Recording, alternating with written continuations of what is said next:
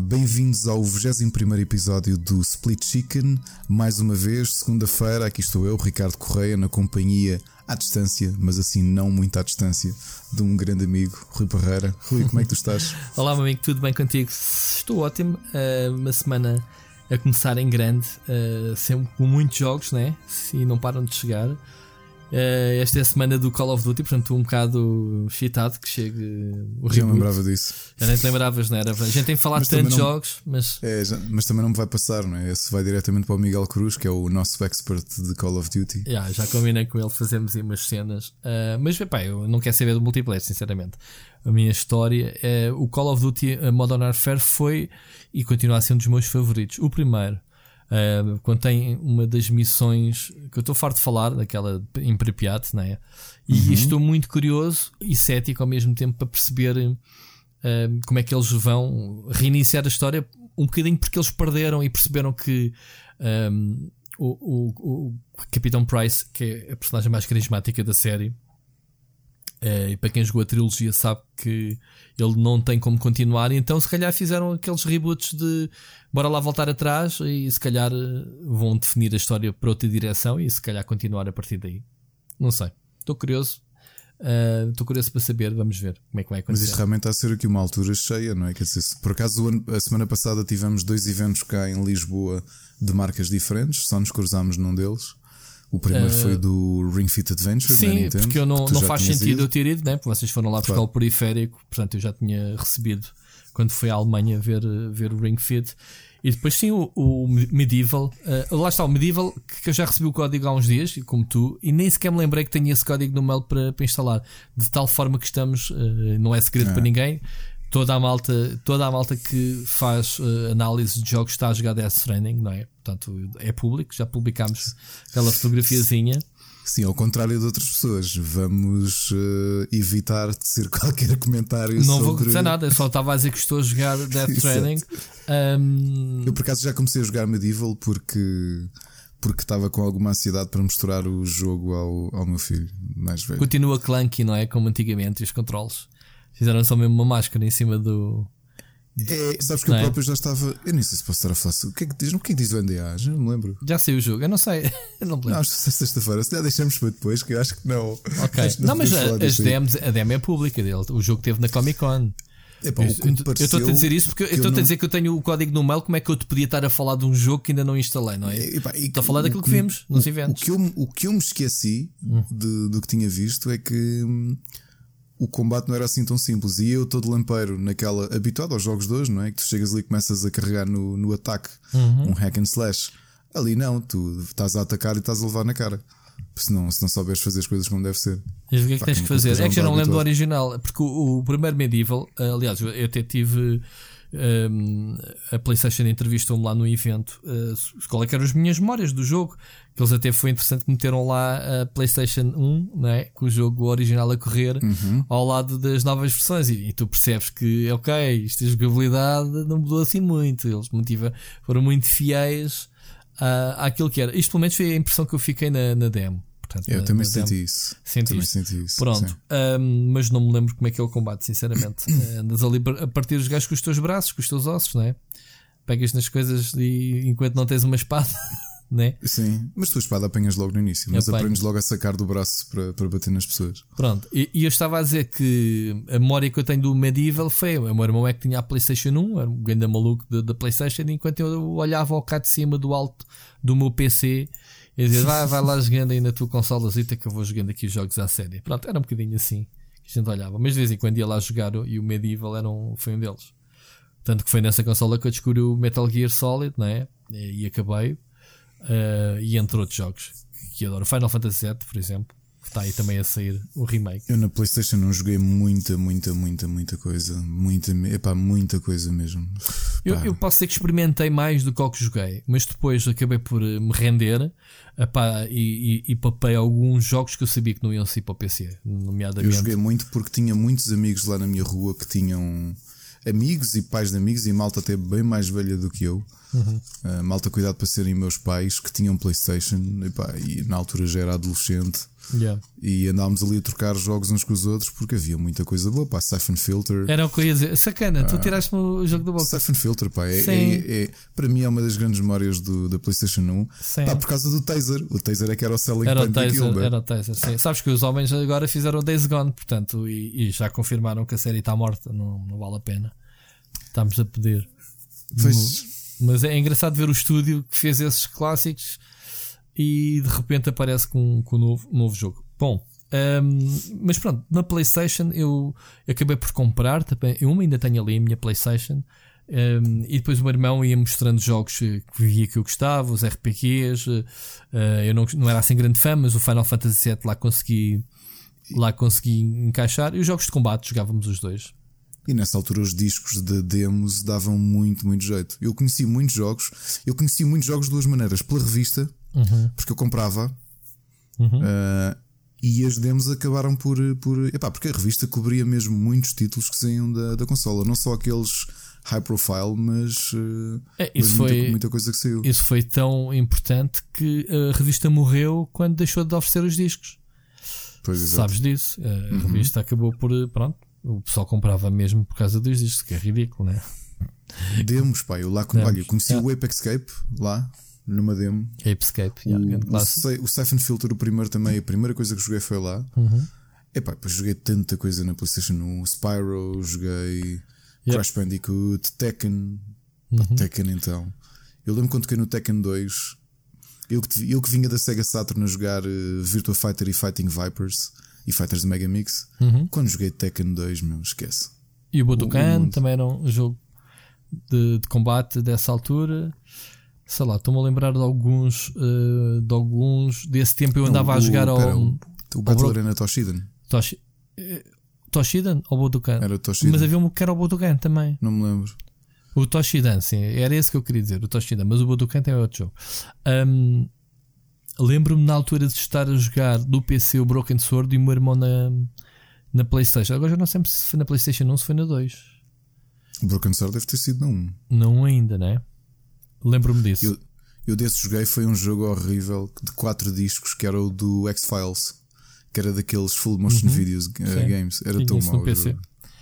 Tinha Tão mau PC. o jogo, meu. Tão mau. Epá, aproveitar a série. Mas pronto, estamos aqui a falar de clássicos. eh, Sabe bem fazer estas, estas, É, este reacender por causa do Medieval, né? Portanto, vai sair esta semana, é sexta-feira. Pá, está-me É. a passar um bocadinho ao lado porque eu tenho, epá, é ridícula a nossa lista de jogos. Hum, tenho muita coisa gira para testar e ao fim e ao cabo, eh, eu, tenho aquela desvantagem, por assim dizer, que é jogar, escrever, arrumar e venha ao próximo. Eu tenho que gravar os vídeos e editá-los, né? No meu caso. pois. Epá, isso, o- o- quando eu me sento para, para editar o vídeo, meto as mãos na cabeça. eh, e e penso, sabes que "Ei, entretanto eu Jesus." também ac- acabei aqui duas. duas Estive a jogar nas últimas semanas, também não tive muito tempo para jogar coisas para análise porque, porque estiveram a fechar ah, dois concursos, não é? o PlayStation Talents e o IndieX. Uhum. E portanto, jo- ver os, os candidatos todos, no caso do IndieX, que foram muitos, Tens lá versões já acabadas dos jogos, eh, versões já, finais. já muitos, muitos jogos, muitos jogos, muitos jogos da China este ano, curiosamente, pá, muita coisa de qualidade, nada daquilo que eu imaginaria, aqueles RPGs que estás habituado. Não, não, há mercado um estúdio chinês dedicado a que é conquistar o Ocidente, que tem uma série de jogos, três ou quatro jogos no catálogo, assim, ação na, da, eh, FPS, ação na, na terceira pessoa. Não sei se apanhaste algum desses. Eu agora não me lembro Não. o nome, o nome do estúdio, mas sim, era um estúdio chinês. Pronto. Anda Apanhamos coisas muito boas, novamente muitos jogos de Espanha, muitos jogos do Brasil. Uhum. eh, e estamos prestes a lançar os, os finalistas. E, e uma coisa que estou muito surpreendido este ano é que há muitos eh, finalistas estrangeiros a virem a Portugal, Uhum. mesmo de fora da Europa. E tens muitos indonésios este ano? Uh, tive alguns indonésios e sim, alguns finalistas indonésios outra vez. o que é curioso, pá, eles estão mesmo com um grande mercado e com, e com coisas muito boas, sabes? E coisas Mas assim, frescas, ano português? surpreendeu-me. Português, coisas frescas. Sim, eu olha, portugueses também fiquei surpreendido porque havia muita coisa aí que concorreu e eu nem sabia que estava a ser feita. Mas coisas já polidas ou coisas tipo. A maior parte não, ainda em desenvolvimento. Pá, o problema é esse. Porque depois tu, quando estás, a, quando estás a avaliar um jogo polido com outro jogo que tem boas ideias, mas está todo clunky e cheio de bugs, hum, pesa um bocadito, não é? Pá, com tempo, Eu também estive no Fórum Fantástico e o Cesteiro estava a mostrar as imagens do, do Those Remain. E pá, sim, eu sei que a Camel é um estúdio com outro, outro arcabouço, Uhum. mas, mas é engraçado ver entre aquilo que era o 12 Remain quando eles concorreram ao IndieX e o que está agora. ano passado. Aí está Sim. tá diferente o jogo? Já está, já está, não falta muito para sair, portanto, faltam o quê? 5 meses? 5 meses não é nada. Pois não.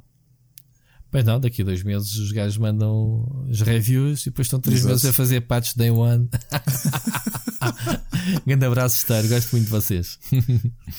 Mas pronto. Ahm, epá, eu fico, fico contente. Tens que me arranjar. Não, não há códigos sobre para me, para mostrar esses jogos.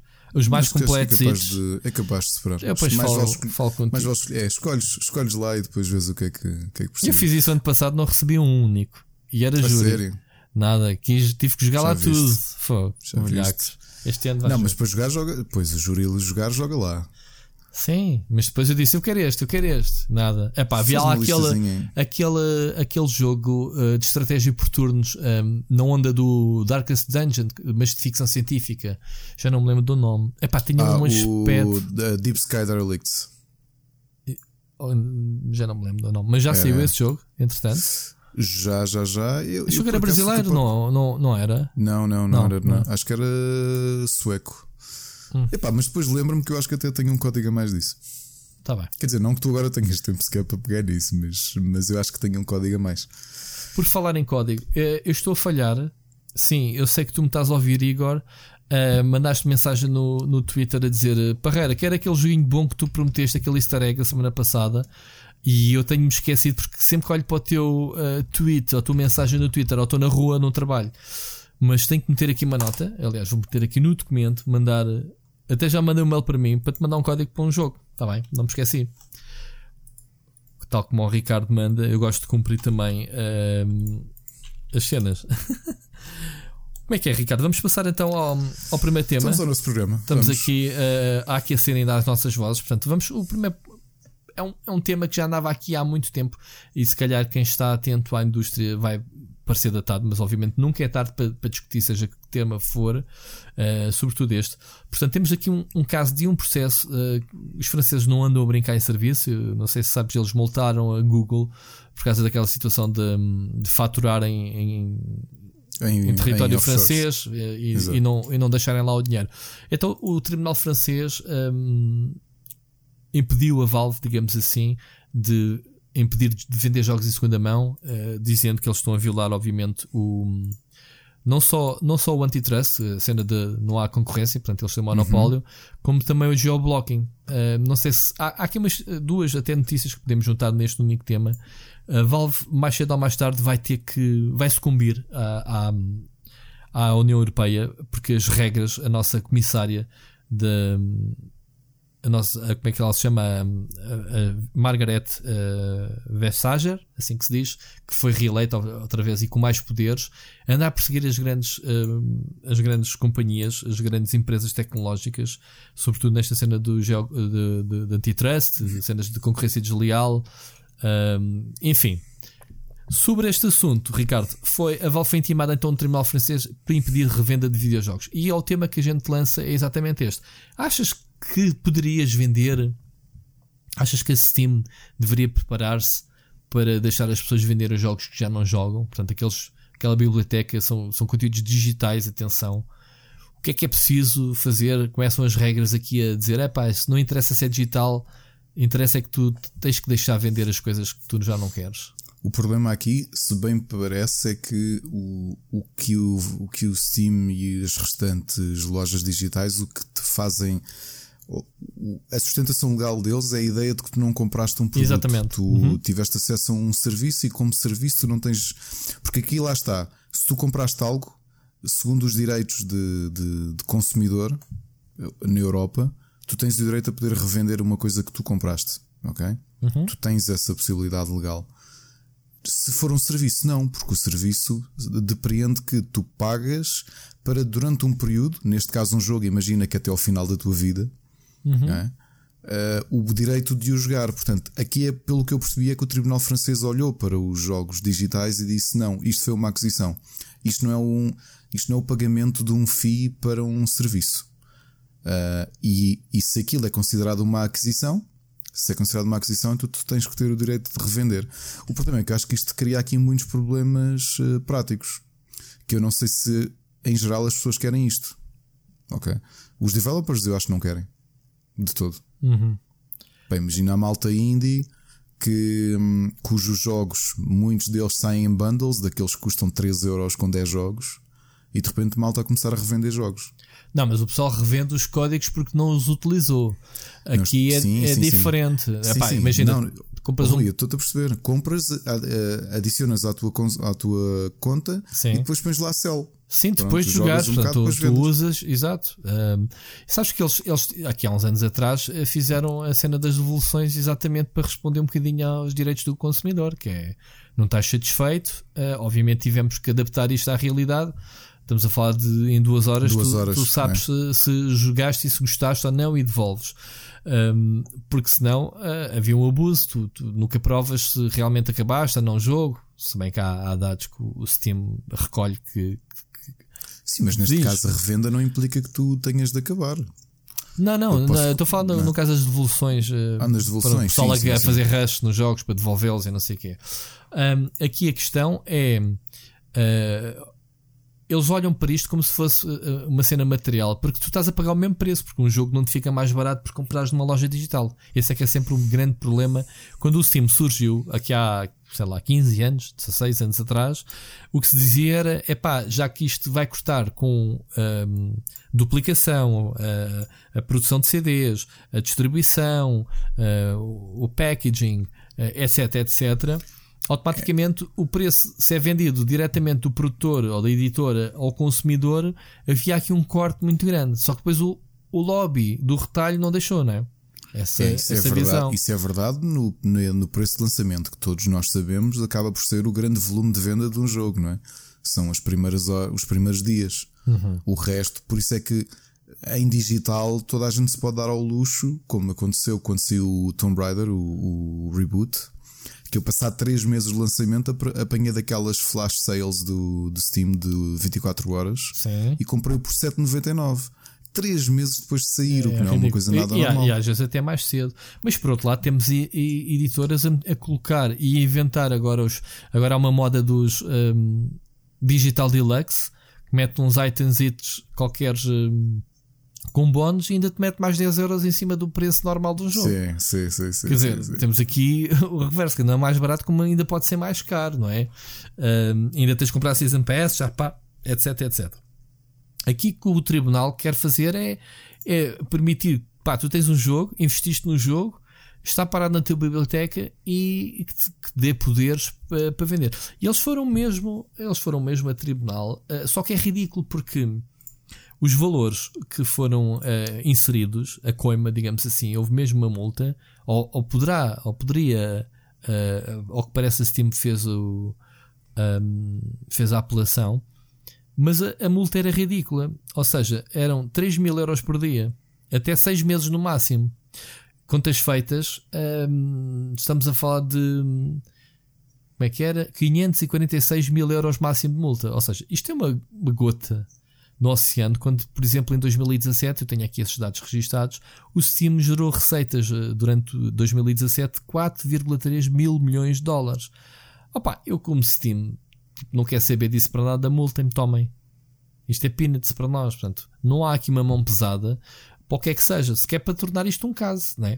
Porque estamos aqui a falar alguém que se lembrou, uh, alguém que se lembrou, neste caso a justiça francesa, em, em metê-los em tribunal.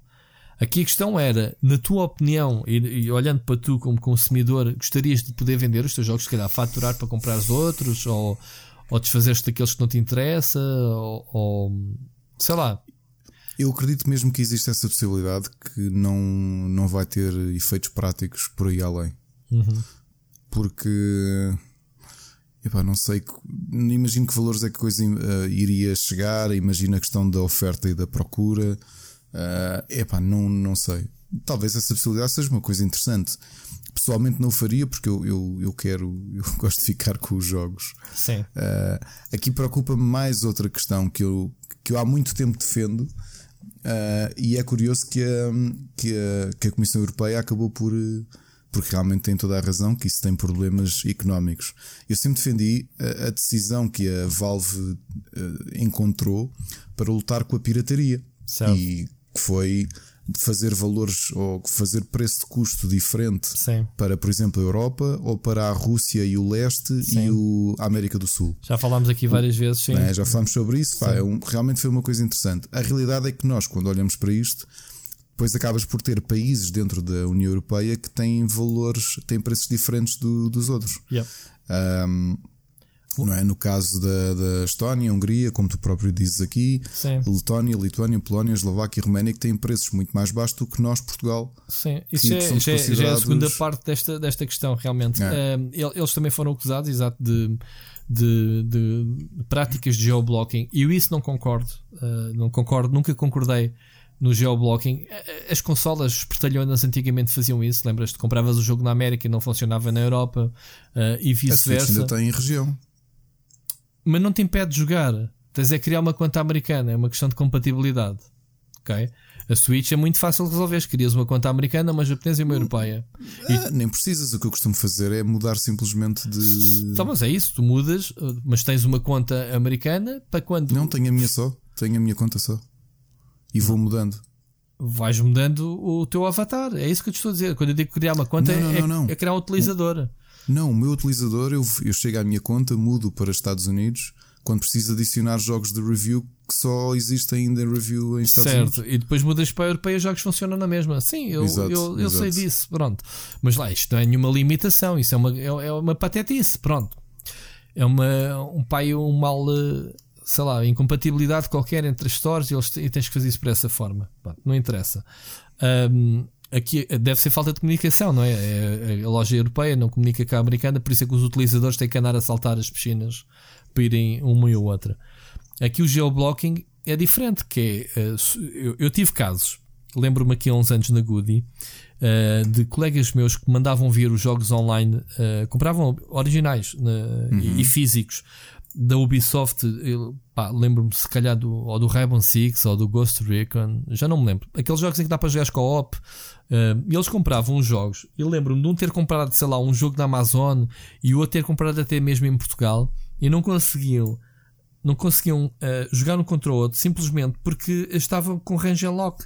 Ou seja, o jogo que ele comprou na Amazon, apesar de estar todo em inglês, não sei o quê, pertencia ao mercado da Rússia. De ele ter Sim, comprado lá pois. mais barato eh, e o jogo era normalíssimo, tudo normal, nem sequer é cá para a Rússia nem nada, Sempre, mas estava lá atrás a dizer o- um númerozinho que as regiões. Acontece isso com os DVDs, lembras dos DVDs que tu tinhas, tinhas várias regiões do mundo Region 1 e Region 2. Sim, sim, sim. E tu, quando compravas um, um DVD no estrangeiro, ou um Blu-ray, mas o DVDs também, tu tinhas que verificar não só se tinha legendas em português, mas depois tinhas que verificar a, a região, senão o teu leitor DVD depois era incompatível. Exato. Pronto. E esse- essas práticas atualmente são, ah, obviamente, geoblocking é, epá, é, é, é proibido. E estamos a falar de uma europeia que lutou para termos, hum, por exemplo, o roaming, que foi abolido, que foi uma das maiores patetices, que era, sais de Portugal, estás a, a pagar eh, dados internacionais e chamados internacionais, quando estás no mesmo território. E isso, essa barreira digital, digamos assim, essa fronteira digital, acabou por cair também. Eh, agora, neste momento, podes ir à Espanha, podes ir a, a- a todos os países da, da, da União Europeia e usas a internet, os teus dados do teu telemóvel, como se estivesses a usar eh, em Portugal. E a mesma coisa aconteceu com os serviços. O Netflix antigamente, porque, porque tu quando estavas em França ligavas à Netflix França ou à Netflix Fra- eh, Espanha, quando estavas em Espanha, e, e era incompatível. Tu não podias utilizar a loja deles, porque o teu contrato é com a loja portuguesa. Portanto, isso é geoblocking, é patetice, isso caiu também. Tu agora já podes ver os filmes em viagem, chegas lá a um país qualquer da União Europeia e tu estás a ver isso. Estás a ver, não é? Claro, claro. Pronto, e isso é o, é o que eles estão a dizer. Ok, é, o que eles incentivam é: opa, ok, o jogo é mais barato na, na Bulgária. Ok, se eu estiver em Portugal, quiser lá ir comprar, eu tenho que poder ir lá comprar, seja digital ou físico, e poder usá-lo sem problemas em Portugal. Pá, Sim, isso é que tu tens nas lojas de revenda de códigos que tem o, o aviso de Rouge, não é? Que é só para o leste, Sim. que tu não consegues ativar cá, e Yeah. depois Row, que é o Rest of the World. Sim, E epá, portanto essas limitações todas. façam são- versões próprias, só com a língua. Se eu comprar um jogo na Polónia, está tudo em polaco, não tem mais nenhuma língua. Façam esse tipo de limitações, aí ninguém lhes pode impedir. Assim, pá, tu compraste na Polónia porque quiseste, o jogo está todo em polaco, azarinho, não é? Agora não, eles querem, é, o jogo é multilíngua, eh, está disponível em todos os países. E é, é como tu dizes, isto foi uma vantagem que a Valve encontrou realmente para combater a pirataria com muito sucesso na Rússia.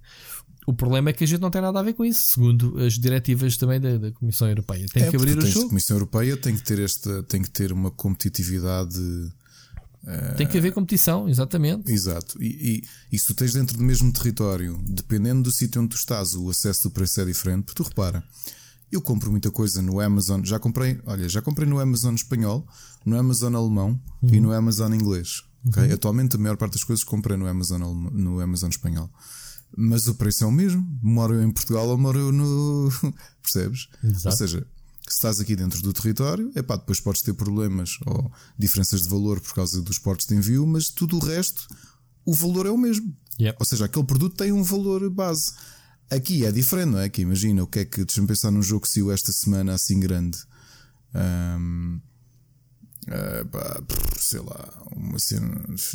O que é? Imagina agora um, um título grande de PC, não é? Que tu aqui compras, pagas 59,90 no, no Steam Sim, estou a perceber. e, e na Rússia se dá pagas 20. Sim, eu vou dar um exemplo mais flagrante e é o exemplo que mais frustrou os jogadores ao longo dos anos. É entre Portugal e Espanha, tu tinhas o Football Manager ou o Championship Manager eh, e o jogo em Espanha vendia zero, ok? Porque lá eles tinham um jogo muito grande que era o PC Football. E eu lembro-me que o jogo em Portugal custava 60 euros já para PC, era um jogo que vendia muito. Todos os anos o Football Manager vende muito. E o jogo está à venda ali, passas Badajoz e vais encontrar o mesmo jogo à venda por acho que era 30 euros. Ou seja, menos de metade do preço. Porquê? Para combater exatamente, porque eles vender por não vender, baixaram o preço, igualaram o preço ao PC Futebol para fazer competição. E é isto mesmo que querem. eh, que, mas sem geoblocking, tu podias comprar o jogo à mesma lá em Espanha, percebes? Não Claro. compravas em Portugal. É exatamente isto que, que a Comissão Europeia diz, que é fomentar a competição. Ou seja, quem ganhou com isto foi os consumidores, porque podem na Espanha comprar o jogo mais barato, porque há lá uma concorrência tão grande de outro título semelhante que hum, e, e- e- e o Futebol Manager teve que ser metido nos quiosques, que era uma das vantagens do PC Futebol, encontravas aquilo no quiosque de revistas à venda, aquelas edições da Salvat, os gajos tiveram que adaptar eh, um bocadinho a venda desse jogo, exatamente para, para ganhar vendas para, para, para o mercado reagir ao, ao Football Manager, porque eles já tinham um jogo muito completo, o, o PC Football. Não sei se, se ainda continua a ser ou não, portanto, quem, quem, quem for fã de simuladores de futebol que diga depois, mas hum, só assim é que eles conseguiram. E a gente dizia, oh Nuno Coelho, da, da Ecoplay, tipo, pá, oh Nuno, até quer dizer, o pessoal está aqui uh, a queixar-se que o jogo aqui custa balúrdio e vais ali à Espanha e compras o jogo por metade do preço. E é o que ele dizia, não posso fazer nada, são diretivas diretas da, da SEGA ou do, do, ou do, do, do próprio estúdio, porque o mercado estava morto em Espanha, eles tiveram que reagir e fazer qualquer coisa para combater uh, a concorrência. Que é exatamente isso que, que se quer. Porque tu, quando geras concorrência, o que é que acontece aos preços? Baixam, né? Claro. Uh, e é isso que eles querem fomentar. Portanto, não venham, epá, porque isto depois também tornou umas proporções maiores quando há fixing. Epá, e aqui a, a situação que eles falam é que a Valve, não só a Valve, como cinco editoras grandes, deixa-me ver se eu apanho aqui. Estamos a falar Era da, da Namco, Koch Media, a Zenimax, a Capcom e a Foxconn. Quer dizer, estamos a falar de cinco grandes editoras que estavam a fazer eh, o tal arranjinho e é, e é um verdadeiro mercado digital único. Os consumidores europeus devem ter o direito a comprar os jogos e videojogos que escolherem, independentemente do lugar onde vivem na União Europeia. Portanto, os consumidores não devem ser impedidos de comprar jogos entre os países membros e descobrir qual o melhor negócio para si. A Valve e as cinco editoras têm agora a oportunidade de responder às preocupações. As preocupações dela era eles eh, fazerem um fixo ao preço, tipo, nestes eh, estes nossos jogos custam este preço, mais baratos eh, no, nos outros lados, mas não funcionam nos outros. Estás a perceber? Uh, portanto, eles estavam aqui a dizer uh, regras antitrust de incluir restrições de exportação nos contratos com as outras distribuidoras. impedia de vender os jogos de PC. Estamos a falar no PC só, neste caso. Relevante fora dos seus territórios alocados. Portanto, estes jogos que vão para aquele país não podem, não funcionam noutros países. Portanto, não podes fazer importação. Que era aqui o problema que estava. Exatamente porque Para eles poderem vender os jogos ao preço que querem naquele mercado, sem a preocupação do pessoal ir lá buscar uh, claro, os jogos a esse preço e estragar os outros. Yeah. E isso está mal. Pronto, isso está mal e é o que eles não querem, não querem fazer. Diz que a multa, a multa aqui era mais pesadita. E até é, a Versace não dá hipótese, é mesmo a bombar. 10% dos lucros anuais das respectivas empresas. Pá, ainda são, ainda são umas boas bagatelas estes, estas editoras. Bem, e, é assim, a malta às vezes esquece, por exemplo, tu tens vê um caso em que tu percebes essas coisas, porque também é um mercado diferente que é altamente legislado, que é o caso da indústria farmacêutica, uhum. em que cada em que a, União Europeia tem uma série de diretrizes, epá, mas depois internamente cada país tem a sua regulamentação e por isso é que justifica a diferença de preços. Só que isso não é à vontade das companhias, é por imposição da. Pá, porque é um mercado muito mais regulado do que o mercado dos videojogos, que é perfeitamente livre, não é? Sim. Se, se tu fizeres um arranjinho para isto ser vendido a X euros, isso, é vendido a X euros. Mas isso tinhas e grandes lobbies de grandes acertos em que os próprios médicos receitavam, eles é que tinham a faca e o queijo na mão, porque os medicamentos são vendidos com receita e os, os médicos tinham contratos com as farmacêuticas de naquela, olha, agora antigripal é esta marca, passa destes. Os gajos ganhavam X de comissão por cada, por cada, cada papelito que passavam às pessoas. E então depois aí houve a cena de imposição do governo dizer não, agora temos uma cena que é o genérico. Se as pessoas quiserem comprar marca branca, as pessoas é que decidem. Isto é totalmente diferente, não é? do que era antigamente. Não, o que eu estou a dizer é o mesmo produto ou o mesmo medicamento ter valores ligeiramente diferentes por países, porque imagina que a, a comparticipação ah, okay. num é diferente Sim. da outra. E, e aí não é suposto tu, como. como um, Mas tu não mandas medicamentos pelo Amazon exato. como outra coisa qualquer, não é? Não, exato, exato. É uma coisa muito mais legisla, muito mais regulamentada. É um Sim. mercado muito mais regulamentado do que o atualmente é. Nessa fase que tu dizes, que até há um filme que mostra isso que é um filme sobre o lançamento de uma, uma comédia romântica que apanha ali o lançamento do Viagra hum. e uh, o negócio verdadeiramente bilionário que é o Viagra.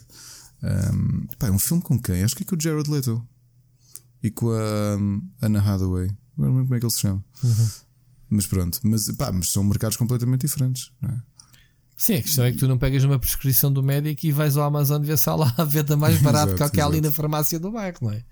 Um, a cena que, que acontece, vá, uh, olhando para o território, é vais comprar à, à, à, farmácia de Lisboa ou do Algarve, o preço do medicamento é o mesmo, porque está lá registado na própria claro, embalagem. Claro, claro e isso, eu acho que isso é bem feito, porque ao menos ali as pessoas vão à farmácia que lhe der mais jeito. E é isso é que funciona bem. A redes de farmácia, por acaso não posso queixar porque pá, evoluiu bastante de, de há uns anos para cá.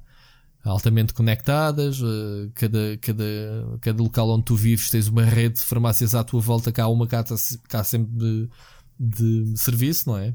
Uhum. Portanto, não há esta coisa. Então, nós vamos aqui equiparar a, a farmácia porque tu trabalhas na, na indústria. Portanto, não, não porque conheço o quão regulado, sim, regulamentado sim. é o mercado. Epá, e felizmente, eu acho que ainda bem que as coisas funcionam, é tudo mais justo e mais transparente com, a, com um certo nível de regulamentação.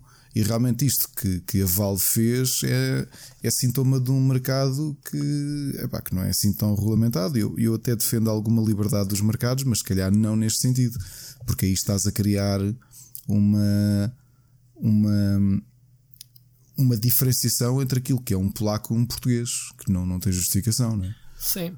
Tu achas que até aqui tiveste uma Valve basicamente com monopólio? Da venda digital de jogos. Isso é uma das coisas que a Valve sempre se preocupou em, em não deixar uh, não deixar fugir. Fugiu-lhes agora recentemente que é a Epic Store, não é? Está, está a meter em causa. É sim, é capaz de ter levado um bocadinho de toque, mas eu continuo a achar que a fatia brutal do mercado é do Steam. Certo, mas, uh, mas isso, a fatia do mercado há 15 anos atrás também era do retalho e o Steam era ali um nicho cético, não era? Isto tudo evolui, a bola de neve.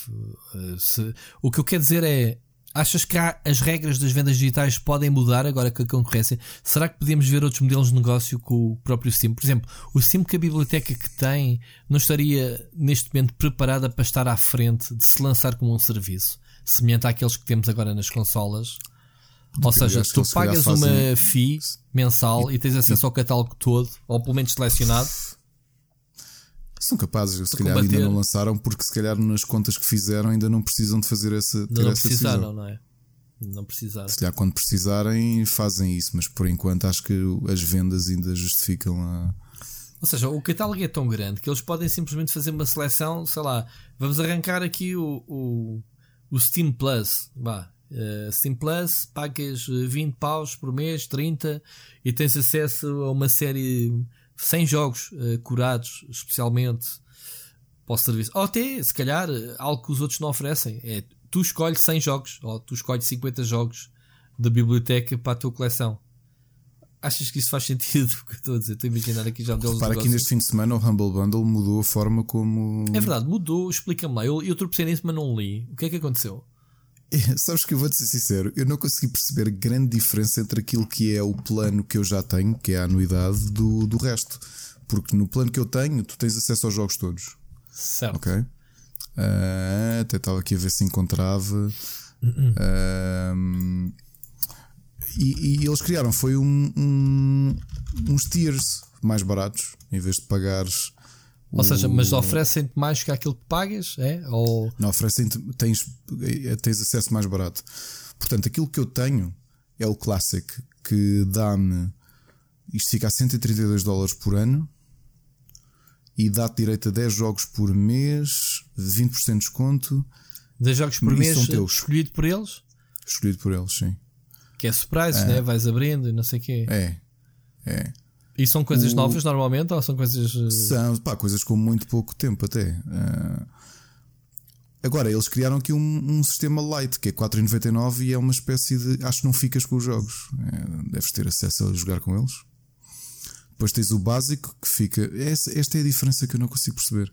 Que isto fica 14,99€ ou 134,99€ o ano. Mas o que é... é mais caro do que o sistema que eu tenho agora. Mas como assim? Eles fazem-te o retract das tuas chaves, porque os gajos, tanto quanto eu sei, eh, o, o, o Humble Bundle vende chaves do Steam. Tu inseres a, a, chave na tua conta e ficas com o jogo. Como Epá, é que esse eu acho que o Lite funciona? não deve dar acesso aos jogos. O Lite não deve dar acesso, mas o básico dá-te só 3 jogos dos 10 que eles desbloqueiam. Epá, eu não li o suficiente, mas estava a olhar para uma para a tabela e fiquei a pensar, mas qual é que é a diferença disto? Mas o, epá, eu não vi se o pessoal ficou contente ou não com essas mudanças. Eu uh... também não. O que me parece é que o sistema que existe agora, que é o máximo, só funciona se tu pagares a anuidade à cabeça. Os outros permitem fazer mês a mês, por isso é que ficas com menos jogos. Ok? Quer dizer que tu, quando revelam, tu tens a possibilidade de pagar esse mês. Estás a perceber? Parece-me que é isso, que é a diferença que existia antes. Ou seja, tu agora podes pagar uma anuidade e, e, e, pá, e tudo o que sair tu ficas com ela. No outro é mais limitado, ou seja, pagas quando queres. E, mas tenho que ler melhor sobre isto. Para a semana, se calhar, ver se depois falamos, que eu quero ler um bocadinho sobre isto. Ok, eu, é, é, pá, eu nunca percebi. Uh, aquilo que eu vejo é os bundles temáticos. Um, tu, mas tu sabes sempre qual é o jogo. Eh, queres, tu é que decides é o preço, né? Se queres, quanto é que queres dar à, produtora, quanto é que queres dar para. Que, os bundles temáticos o que normalmente têm é tiers, ou seja, tens um tier que normalmente custa um dólar, que dá-te para aí 3 ou 4 jogos, depois um do meio e o final, que é hum. aquele em que desbloqueias, em que tens lá os jogos mais caros e mais recentes. E tu é que escolhes em que patamar é que queres. Ok. Conforme o jogo te interessar. Mas sabes, no, sempre todos os jogos. No, Sim, no Humble Monthly é diferente. É tu pagas à cabeça e no primeira, sexta, na primeira sexta-feira de cada mês revelam-te os jogos todos. E a partir daquele momento recebes as keys é, daquele, é, daquele bundle. É um bocado o. É um bocado o Mystery Box, o mystery box né? É, pois, é, pois. é. Tem a sua piada, mas o que conta é os jogos que tu queres afinal, não é? E, e se aquilo é uma forma ou não de meter alguns jogos na tua coleção mais baratos Sim. que se os comprasses cá fora. Olha, olha que até agora eu continuo a achar que vale a pena. Vale. Uh, pá, só o mês passado, foi o mês passado ou não? Uh, pá, o mês passado foi Battletech, Sonic Mania, uh, Planet Alpha, Override. Uhum. A qualidade dos jogos é grande. Em setembro foi o Slay the Spire, o Mother Gunship, o Guacamole 2, o State of Mind. Em agosto foi o Kingdom Come Deliverance e o Surviving Mars, o Yoko's Island Express, o Rising Storm 2 Vietnam. Epá, a qualidade normalmente é. Tens sempre um ou dois títulos assim. Certo. É, muito mais caros, não é? Que são mais aliciantes e o resto. Mas olha, que eu continuo a achar que o. Eu tinha um bocado de receio porque o, como o Humble Bundle foi comprado pelo IGN, eu tinha algum receio que o modelo deles mudasse. Mas até agora continuo a achar que continuam com. com não há interferência. Uhum. Não, não. Muito bem. Olha, eu, eu, a gente está aqui a falar de jogos e backlog e lembrando que ao bocado estávamos a falar do Call of Duty, mas esta semana sai também outro grande jogo, pá, que é um dos jogos que eu mais curioso tenho, tinha para jogar este ano, e ainda por cima no mesmo dia que é o Other Worlds. Worlds. Sim, yeah. eu fiquei muito contente porque descobri só há poucos dias que já sabia que o jogo ia, ia estar como perdido, né? porque o jogo é da Private Division. Eu por acaso tenho o contacto uhum. da editora, uh, foram eles que enviaram até o dos macacos, o como é que ele se chama? O, o Ancestors. O Ancestors, sim. Um, mas fiquei muito contente que o jogo está de gratuito. publicar dos macacos? Não, não o cheguei a jogar. Foi daqueles jogos que ficou na prateleira, foi atropelado por todos os outros todos que saíram. Mas ainda tenho que. Opá, quero voltar ao jogo porque o jogo é original e, e opá, deixando acabar. Vai ser daqueles backlogs prioritários, se calhar vou voltar em dezembro e janeiro atrás para, se tiver tempo, obviamente, para ir buscá-lo. Mas, Sim, é isto agora é preciso acalmar. Dezembro é capaz ser. de ser um bocado mais calmo, não é? Não, dezembro é seja, é sempre mais calmo. Dezembro portanto, é capaz de estar um título grande na calha, se bem me lembro. Novembro ainda vai continuar a bombar. E felizmente estamos a receber já, é como se falou, o Dead Stranding, um, a despachar alguns jogos agora em, em novembro. Mas estando Sim, a despachar esses de novembro, estamos a deixar acumular os de outubro. Que é Sendo que, que não esquecer, no meu caso, ainda tenho aqui a ansiedade, não estou muito. Ou seja, não estou muito confiante, mas por outro lado é um jogo de Pokémon e sei que vou jogá-lo e vou querer. Ainda bem que. Pronto, no jogo também da Switch eu consigo gerir a cena de, de forma diferente. Mas é assim: um, o Other Worlds vai sair. Other Worlds, estou a dizer bem, não Outer, estou? Outer, Outer, Worlds. Outer Worlds. É uma palavra difícil para mim dizer. Vai sair na. Vai estar gratuito na Xbox Live um, Game Pass. Não sei se sabias, Ricardo. Uh, ficas não. a saber. Yeah. Descobrimos isto há dias, está lá. Okay, mas até no, até no, no de PC? Sim, PC e Xbox. Oh, Portanto, é ainda menos... tenho a minha subscrição paga. Oh, que maravilha! Pronto, estás a ver? Boas notícias. Pronto, lá está. É a fartura. É a fartura. É, é, easy shit money. Como é que se diz? É, é, é, é, mais um para a coleção. Para acumular. Pronto, mas é um jogo. Pá, que estou muito curioso. Acho que é um RPG da velha guarda. Uh, Fallout com a equipa original, o Team Kane, mais o como é que se chama o outro produtor? Que tem aquele nome ah, muito esquisito. preparem o shot. Não é o uh, shot, pá, é, é, eu sei o nome dele, mas não Sim, mas é não difícil de pronunciar. É o, é o líder da, da Obsidian, digamos assim. Mas não interessa. Mas o Tim Kaine, que é o principal escritor do primeiro Fallout original, um, está de regresso e está de regresso, quer dizer, está envolvido neste jogo. E o jogo tem muito humor, tem Parece-me o Borderlands 3, mas eh, em, em fixe. em RPG mesmo, original, não é? Não é, não é, um jogo, não é um FPS, apesar de ser também na primeira pessoa. É como, é como o Fallout. Mas pronto, desviámos da conversa, já agora lembramos assim. Antes de passarmos, agora que eu disse Drinking Game, tu achas, epá, apetecia muito partilhar aqui com os nossos ouvintes, porque foi por escrito, uhum. eu sei, mas a ideia foi tão boa uh, de lançarmos aqui no, no podcast o Drinking Game oficial do Split Chicken, que foi, foi todo desenvolvido pelo João Machado. Com uma espécie de board game, mas, mas por voz, não é? Como é que era? Tens aí as regras? Tenho, tenho, tenho, tenho. Então vamos lá. Não sei se depois em pós-produção podes pôr só aqui um sonzinho daqueles bonitos tipo Oscars, ok? Como assim? Não. Daquele. A anunciar. Vamos ver. Então é assim, pessoal, o João Machado Uh, ele, ele, tirou muitas gargalhadas no, no, grupo privado do Rubber porque ele, depois de ouvir o, o, último episódio, desenvolveu o drinking game completo de quem ouve semanalmente o Split Chicken. Portanto, se, se quem quiser alinhar, ponha na pausa a seguir a isto e acabe de ouvir o episódio no, à noite, depois de jantar, com uma garrafa à frente. E então as regras são: o, é um, vale um shot sempre que eu ou o Rui dissermos não me lembro ou alguma coisa semelhante, eu não me lembro. Okay? Eu não sei. Ou não sei, sim. Até agora 45 minutos passaram e só tínhamos direito a um shot, né? Pronto. Agora vamos lá ver o resto. Uh, regra B: dois gols de cerveja ou vinho. Sempre que ouvirem, já divagamos sobre este assunto. Ah, é sim, hoje já duas hoje, vezes ou três. hoje, hoje já tinham, já tinham emborcado pelo menos quatro ou seis gols de cerveja ou vinho. Nunca acontece né, neste podcast. Exato. Terceira regra: sempre que as palavras Machado e Funko ou Funko Pop forem usados na mesma frase, é não voltas um a dizer as regras. Ou vinho. Hoje não, é? hoje, hoje não se ouviu, portanto, só porque estás a falar nas regras é que se fala. Não, exato, nas regras não conta, atenção, esta parte, isto agora é, é, é coito, ok? esta parte é coito. Já agora, João regra, Machado, hã? Hã? Pronto, não vale. quarta, quarta regra: sempre que eu disser que X filme, série ou jogo que grandes são importantes para mim, que grandes são três gols de cerveja ao vinho. Ainda não okay? disseste hoje, mas ainda não acabou o podcast. Pois não. Quinta regra: sempre que o Rui gozar comigo, pelo que eu disse na regra anterior, 4 gols de cerveja ao vinho. Toca a beber 4 gols de cerveja neste momento. que disse isso antes de sequer tu lançares essa regra, portanto está a contar. Pois foi, pois foi. Sexta regra: o Parreira diz que já entrevistou a pessoa X. Vale um shot. Eu essa não percebi, porque eu não digo assim tantas vezes que entrevistei. Disse. Quem? Disse que já tens uma carreira do caneco. Não, meu, mas tens, não estou sempre a puxar ah, os tu... galões, meu. Não é Se falarmos da pessoa, sim. Exato. Oh, mas é isso. A realidade é que tu já entrevistaste tanta gente que se tu ouvires os episódios todos. Mas se fores na, mas, mas repara, se a gente nesses contextos, eu não, é nesses contextos que eu me lembro realmente Exato. de várias pessoas que entrevistei. Claro. Já dava para fazer. Mas isto não é puxar dos galões, é normal, é apenas uma curiosidade. Sim, mas sabes que o problema dessa cena das entrevistas e das cenas é: um, uh, nem sempre tirei fotos com eles, porque eu pá, gosto de recordar através da foto. Dois, claro. as publicações por onde eu trabalhei, todos os artigos se perderam entretanto. Portanto, eu não tenho muitas memórias de.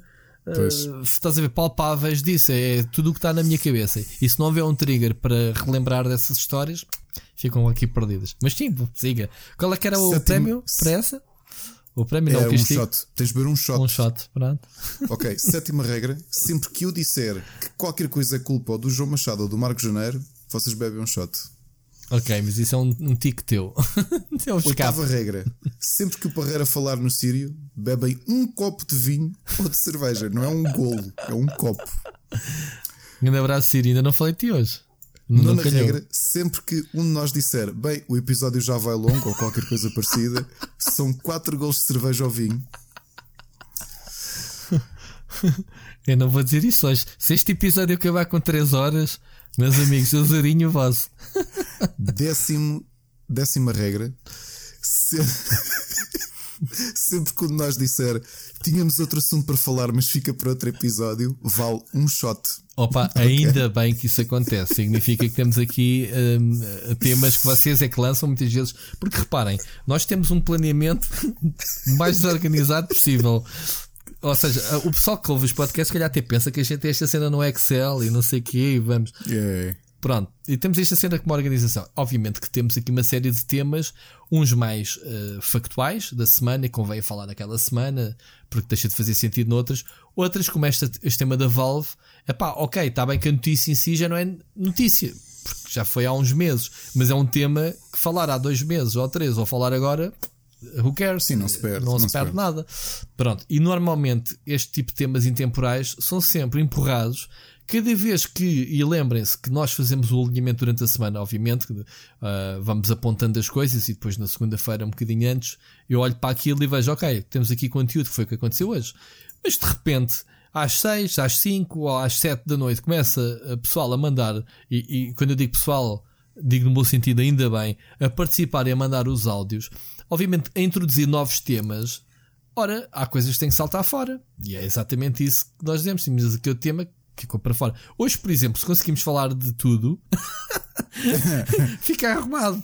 Não deixamos nenhum tema para é, a semana. Hoje, se conseguirmos falar sobre tudo, isto encaixa aqui na última regra do Drinking Game, que é sempre que um de nós disser este foi o episódio mais longo até agora, vocês têm que beber um penalty nos dois copos, em dois copos, com o que estiver lá dentro. O que quer que seja, seja whisky, cerveja, até Água não, porque pronto.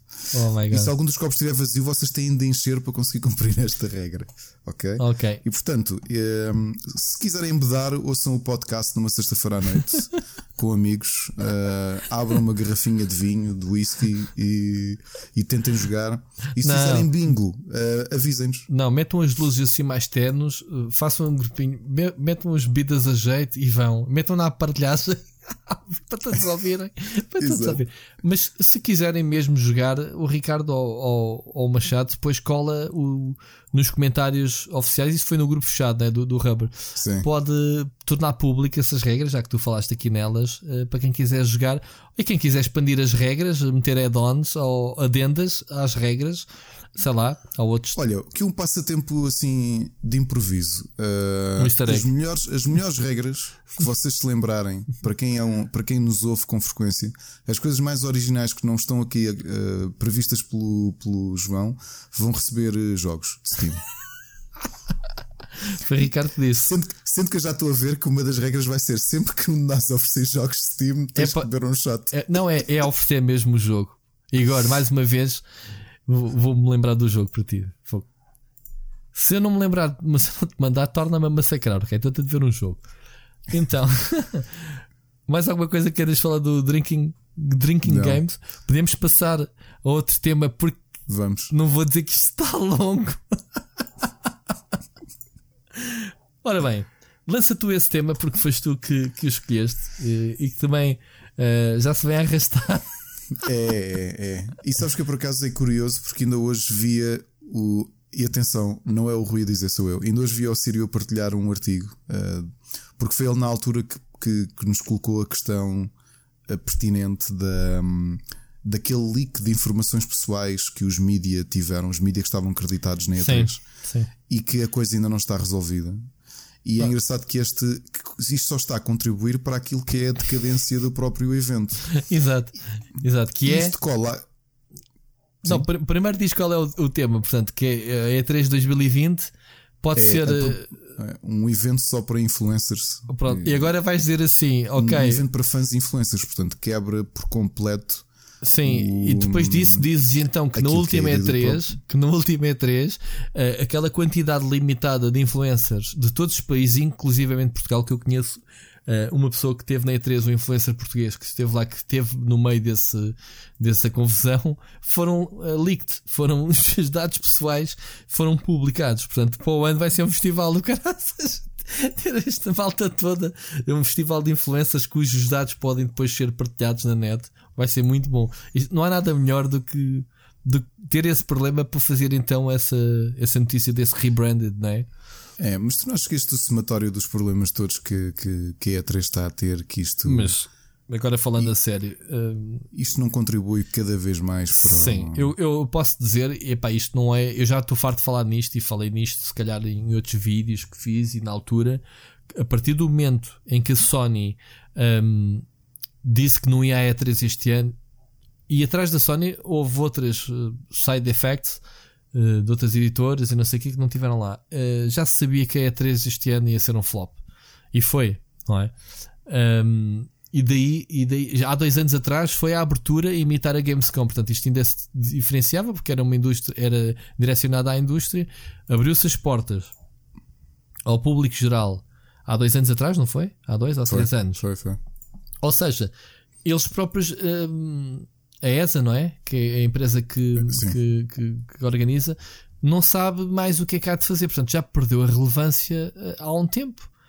Obviamente, as editoras como a Nintendo, que faz os Nintendo Direct, mas até que estão lá com as suas tree, hum, tree houses, não é? Treehouse. Um, apesar de tudo, não fazem conferência, mas estão lá. Acaba mesmo por afastar definitivamente, eh, como foi o caso da Sony. Nem sequer lá esteve para nada, nem conferência, nem nada. Ponto. Justificada a eles que não tinham catálogo. E pá, eles têm catálogos, tinham jogos que foram lançados, nem que fosse um Death Stranding, nem que fosse, um, sei lá, jogos que estão a ser produzidos como o Last of Us 2 ou, ou mesmo a PlayStation 5 poderiam revelá-la lá em vez de ter sido numa entrevista. Portanto, não creio que não houvesse motivo para a Sony fazer qualquer coisa lá. Ok? Ou estivesse presente mesmo. Não me parece. Aqui a questão é que acho que eles já estão a ver, a olhar e este ano anteciparam-se que é que tu dizes? Se isto for a E3, é um, é um evento para esquecer, não é? Portanto, não faz sentido nenhum que a E3 com 20 é, anos de história. É, qual é que é o investimento? Pá, temos de pensar no investimento que, a, que as marcas têm. Diz-me que isto é uma certa ingenuidade da ESA de sentir que a única forma de reconquistar as marcas é tornar aquilo um espaço de influencers. É que, pá, é que se for isso, parecem estar completamente desfasados do que, do que é o sabes, seu próprio evento. Sabes que eu acho que eu acho que eles andam a olhar para fenómenos paralelos. Não sei se tu tens conhecimento que o, o Games Brasil é um sucesso e repara que os homens há muito público para assistir. Eh, se olhares para um Rock Rio que mete lá, sei lá, 170 mil pessoas, não é? Uhum. Durante todo o evento, uma coisa assim louca. O Games Brasil é muito alimentado pela força que os influencers têm, uh, os youtubers brasileiros. Estamos a falar em termos proporcionais muito maior a, a Portugal, não é? E, e, e, eles são quem arrasta as multidões para o evento. Um bocado como em Portugal, infelizmente, mas em, em, em termos de conteúdos um, no Games Brasil, tu vês os influencers um, a assumirem palcos de marcas como a Ubisoft e não sei o quê, a, a alimentarem os seus próprios, as suas próprias ativações no, no evento.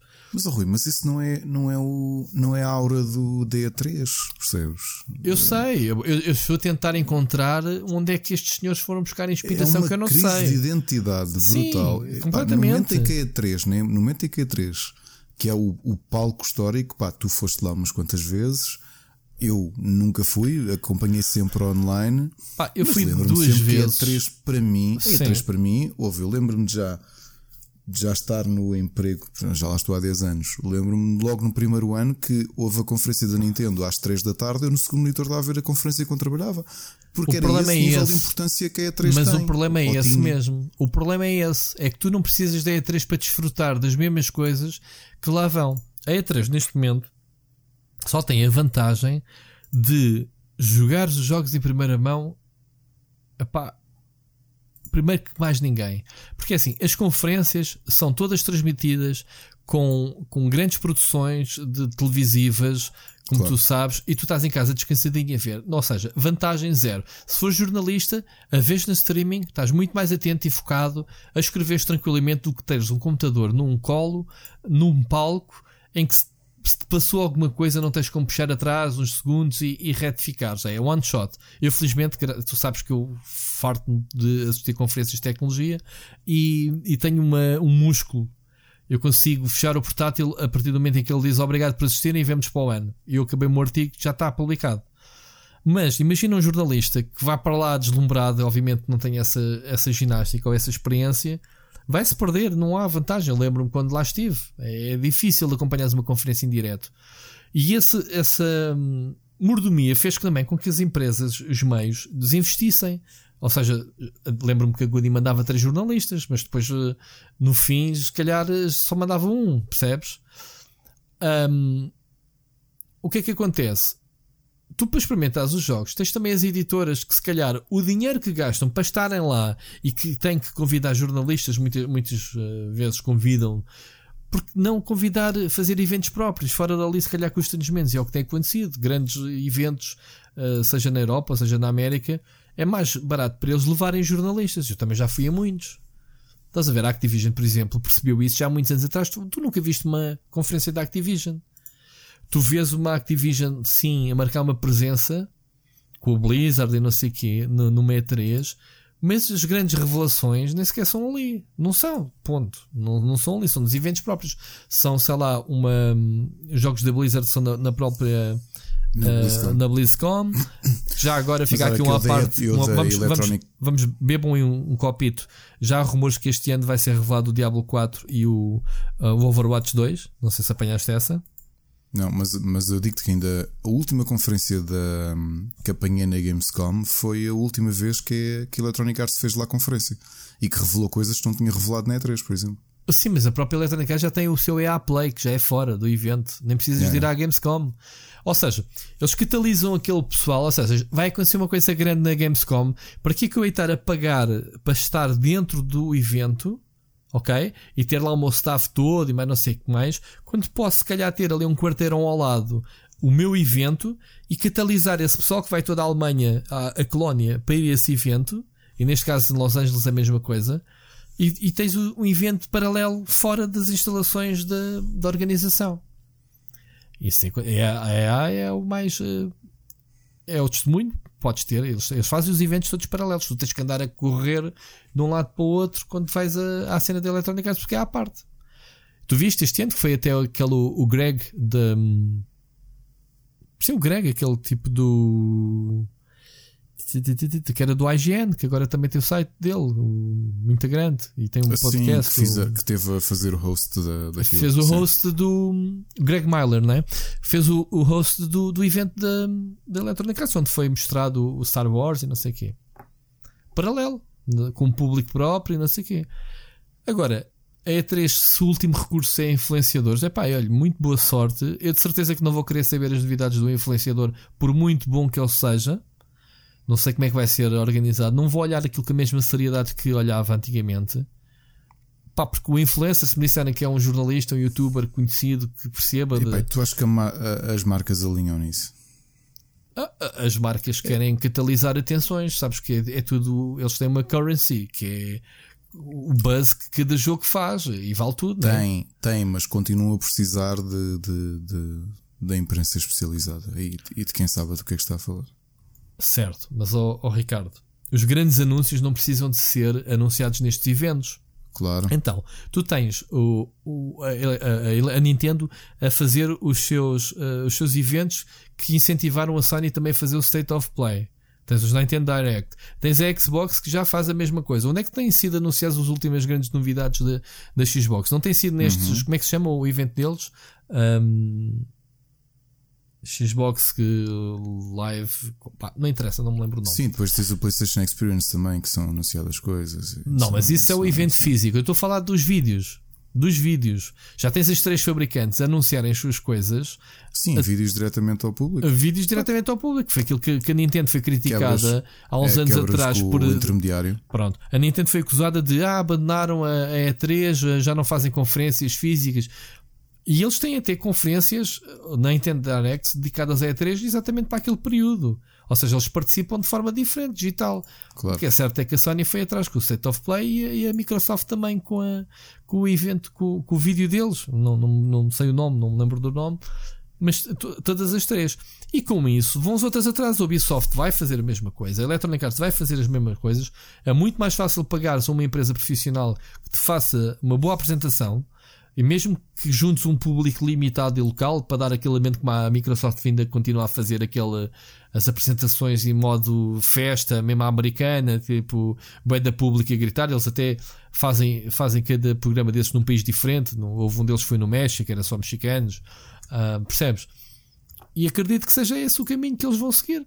Para eles é muito mais lucrativo. Eu, como jornalista, e tu também, ficas a saber das novidades, não te chateias muito Obviamente que nada substitui a estar ao vivo nestes eventos.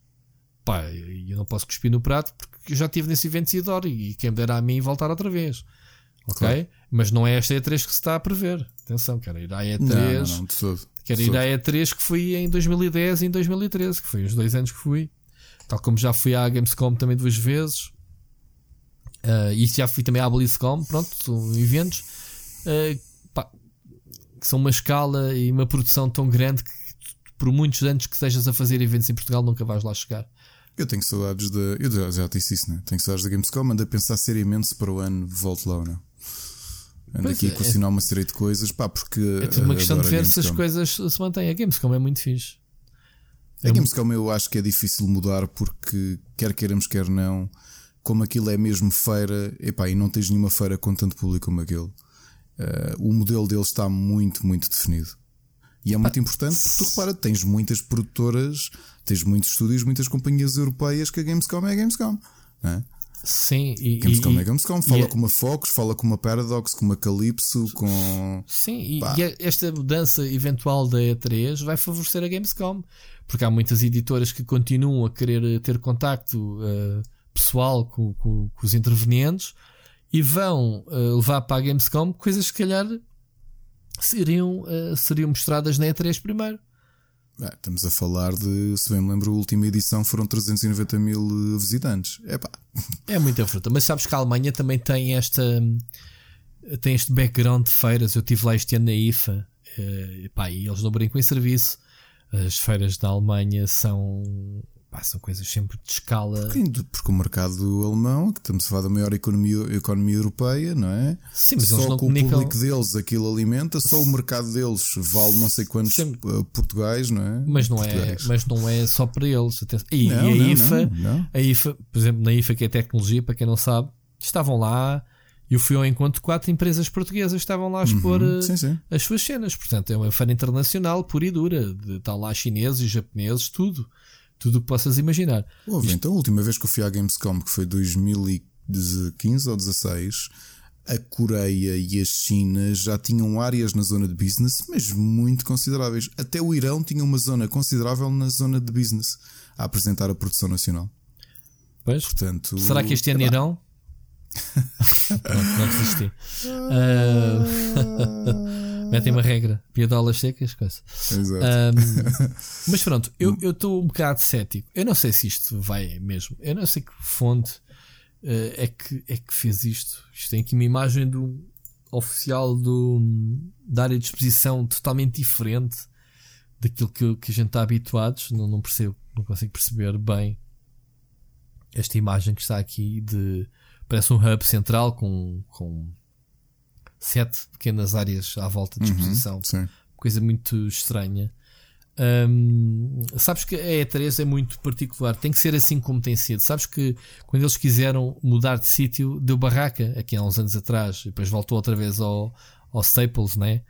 Um, eles tinham mudado de sítio e não funcionou bem.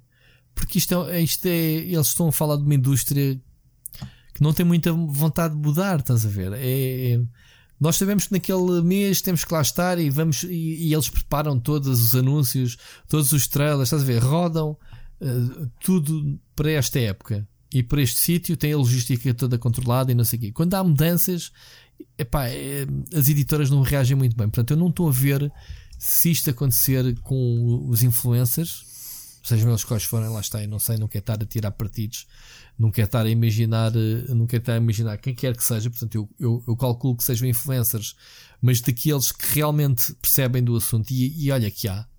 A palavra influencer é um bocado feia, não é? Tu és um influencer, não és, Ricardo? Hum, sim, eu sou, eu sou cá teu, em casa. És o influencer. É, e tu és uma influencer, sim. Eu também sou influencer. A minha filha, se não come a sopa, leva uma chapada e ela come logo de seguida. Portanto, eu influenciei-a. Estou a brincar. já o, o, é mentira. É só, a minha filha é um doce. Uh, não come a sopa, mas eu nunca lhe toquei.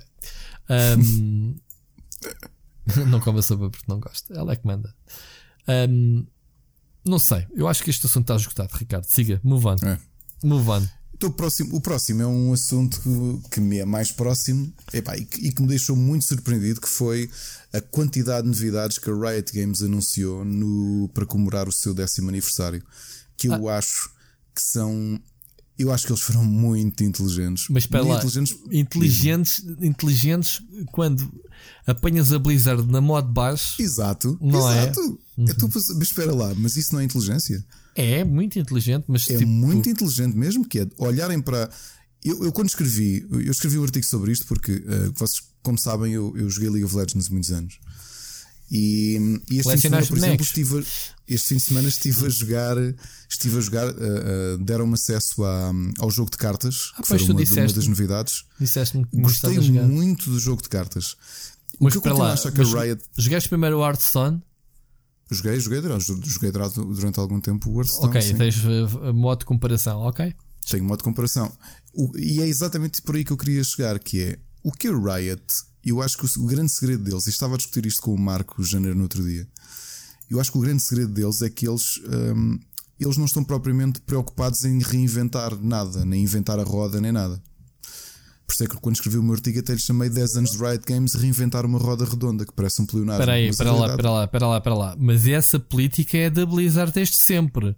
A Blizzard nunca inventou nenhuma roda. Exato, só que a Riot está a fazer one-up à Blizzard. Que Pá, é. eu não sei se o Greg Street, o Greg Street veio com, com a pastinha dos segredos da Blizzard para, para a Riot aqui há uns anos. Pá, tu repara, a não sei, de anúncios. Não sei se não vou. Não sei. Eu estava a ter esta discussão com o Marco, porque obviamente vocês acho que já falámos aqui, o Marco e muitas das pessoas do, do Rubber uh, são, são jogadores de Dota, Dota 2, portanto preferem o Dota. Uhum. Yeah. O Dota é um jogo muito mais complexo. O Mota, por exemplo, Eu- é um grande defensor É. do, do Dota. Yeah. Eu, hum, epá, eu gosto de League of Legends e, e- e aquilo que eu senti que a Riot conseguiu fazer e que a Valve não conseguiu, e é um falhanço tremendo, e se calhar aí demonstra o, o fato do Greg Street estar na Riot de trazer um input muito importante que é. Mesmo para quem não conhece o League of Legends, a realidade é que o universo League of Legends conseguiu criar personagens icónicos que são reconhecidos fora do jogo. Eu não, conheço. Pá, nem a, sei lá, a Jinx, reconheces, não é? Aquela Não. miúda com o cabelo azul. Ah, Não? porque eu Pronto. escolhi a imagem para o artigo que foi muito gira. Tirando isso, não conheço. Pronto, mas é, Ah, é- eu parece-me adivinhei que... é a personagem mais carismática neste artigo. é, é uma das mais carismáticas. Eu acho que, olha, não que é sabia, grande, nem sabia o nome A grande dela. diferença dos personagens de League of Legends em comparação com os Dota 2 é que, ah, primeiro, os personagens de League of Legends, pelo menos os iniciais, como toda a gente sabe, são inspirados nos personagens de Dota 2, só Ah, que é? conseguem ter, um, conseguem ter uma. Personalidade. uma, uma personalidade, uma identi- identidade muito mais reconhecível. E a realidade é que a Blizzard tem um universo brutal nas mãos que lhes permitiu construir Sim. uma série de jogos à volta deles. A Riot também tem. Tem um universo muito interessante que estava fechado dentro do MOBA e que este ano já foi para o Auto Chess. E entretanto, quando fazem estes anúncios todos, eu tive que bater palmas a pensar: é isto. Isto é o que a Riot faz de bem. E repara, outra coisa que a Riot sempre fez de muito bem, para quem acompanha o canal de YouTube, são o- as animações geniais que a Riot tem. Para mim, muitas vezes há. há- na- no patamar de qualidade de alguns estúdios que participaram no Death, Love and Robots. Coisas muito diferentes umas das outras. Atenção, que a Blizzard também vídeos- era muito boa a fazer as cutscenes iniciais. E sempre foi seja, e é. a, a Riot continua ali atrás da Blizzard a dizer, então, mas o que é que, novamente com o Greg Street lá, não é? Então o que é que, o que, é que nós fazemos de bem? É isto, pumba, vamos fazer bem. A, a Riot foi buscar o Greg Street exatamente por, Exato. por invejar a, a Blizzard. Tipo, vamos lá buscar eh, alguém que acrescente valor. Eu, o Greg Street era um dos séniores mais antigos da Blizzard. Para quem não sabe, esteve envolvido mais em World of Warcraft. Uhum. Lembro-me que a BlizzCon, que foi anunciado o Warlords of Draenor, a expansão do WoW, foi ele que a apresentou ainda. E ele saiu pouco tempo depois. Portanto, ele levava na bagagem toda a experiência social, digamos assim, É. da, da Blizzard, sobretudo. Não sei como é que foi aplicado, porque eu não conheço o League of Legends. E é É, um jogo que eu tenho aqui. curiosidade para experimentar, mas eu acho que me vou assustar com o jogo. A quantidade de coisas que eles anunciaram demonstraram que esta política da Blizzard que é o que uma coisa que eu pensava, eu conhecia muita gente no League of Legends que jogavam o MOBA era o League of Legends, mas depois quando queriam um team, um team shooter iam para o Overwatch, quando queriam jogar um jogo de cartas iam para o Hearthstone. Hearthstone, né? E de repente a Riot diz assim: amigos, espera lá um bocadinho, vocês gostam deste universo, isto são os personagens com quem vocês lidam dia a dia. Então vamos criar jogos dentro deste universo para vocês.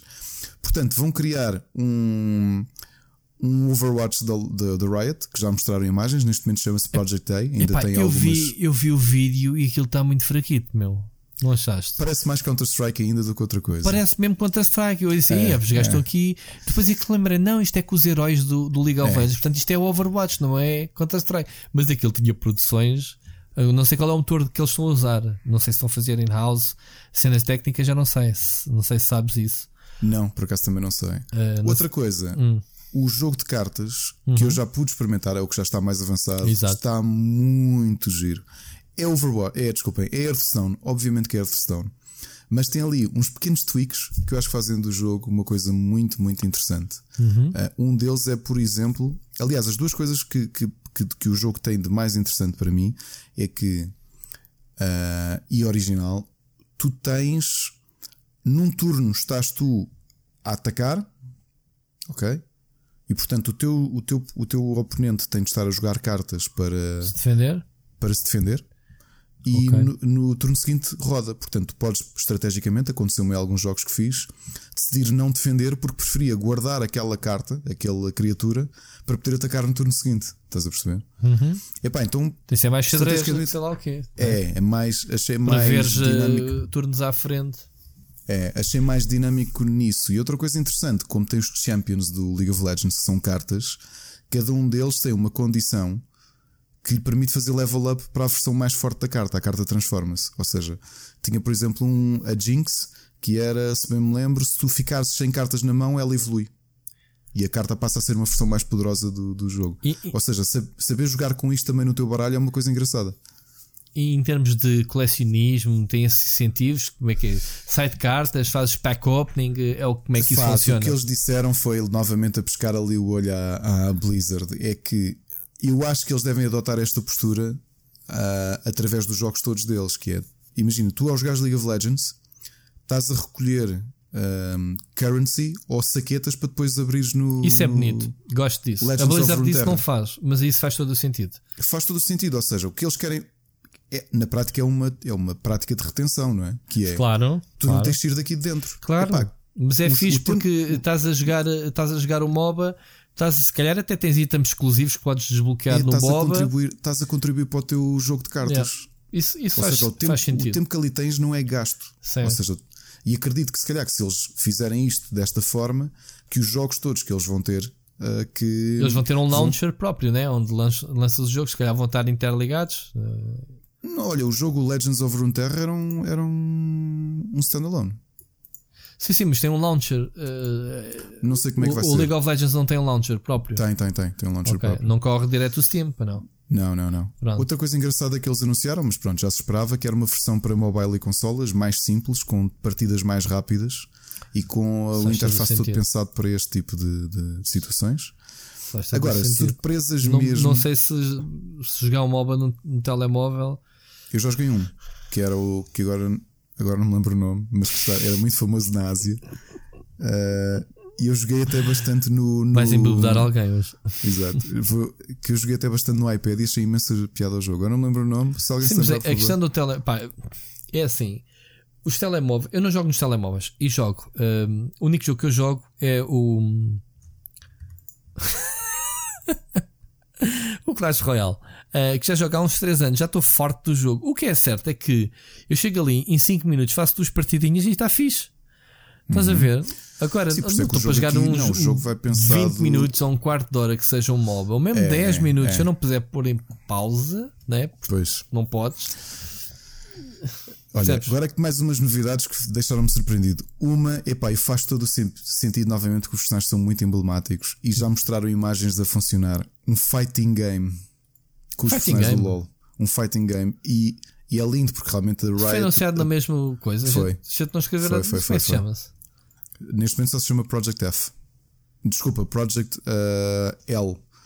O Ok. Project F é uma coisa, é o que está mais atrasado no desenvolvimento e foi praticamente o que eles não disseram mais, quase nada. Eu acredito que possa ser um action RPG cooperativo, também no universo League of Legends. E mostraram algumas imagens, esse sim é o Project F.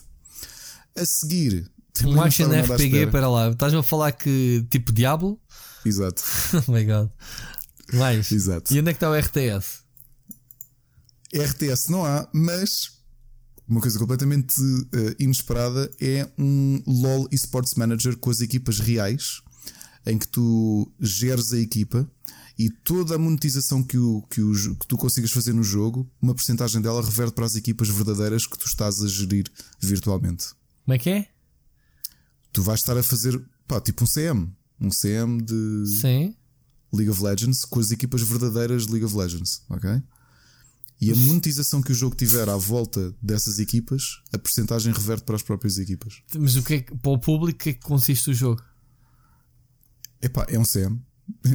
É um jogo de estratégia? Coisas. É um jogo de estratégia. É um, é um, é um, é um manager. Isto parece-me ser um bocado. É nicho, meu. É micro nicho. Epá, é assim, eu vejo cada vez mais hum, mais eh, empresas a, a querer, obviamente, a explosão dos esportes é este ano. Ou seja, o, o, o, mass market dos esportes agora toda a gente quer dar um bite naquilo. Não sei se tens estado atento ao fenómeno. Eu tenho Sim, estado, como tu sabes, atento a essas notícias mais de indústria e vejo as marcas que não têm nada a ver hum, a, pá, a quererem, ou, ou seja, a patrocinar uma equipa, ou mesmo a adquirir equipa. Uma Ford que de repente tem uma equipa dedicada e, e faz protótipos de cadeiras baseados nos seus carros de competição, sei lá. Ah, e tenho visto outras empresas, eh, como este ano, a Kaspersky, não sabes quem é, Sim, sim. a Kaspersky O, é uma antivírus. especialista é antivírus, é especialista em Uhum. segurança, que não tem nada a ver com isto. Lançou uma ferramenta de anti-cheat aqui há umas semanas. Ou seja, todos estão a encontrar soluções. Isto vai ser muito bom, obviamente, para a indústria, obviamente, para os esportes, haver players outsiders a criar soluções que se calhar ninguém tinha uh, percebido. E uma dessas ferramentas que eu também tropecei foi exatamente uma plataforma de gestão de. Ah, foi a. a Predator, a, a marca da. A Acer. A Acer, a lançou uma, uma ferramenta que faz essa gestão, uh, portanto, o software pretende fazer essa gestão de, de torneios, estás a ver, de organização de torneios, tudo organizado numa base de dados.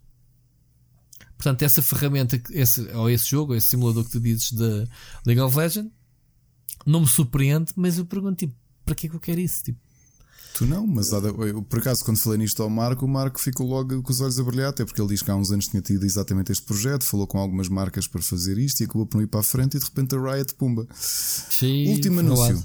último anúncio da, da, da, da Riot e foi genial. A série de animação baseada no ah, universo okay. deles. Isso eu vi. o Arcane. Faz sentido.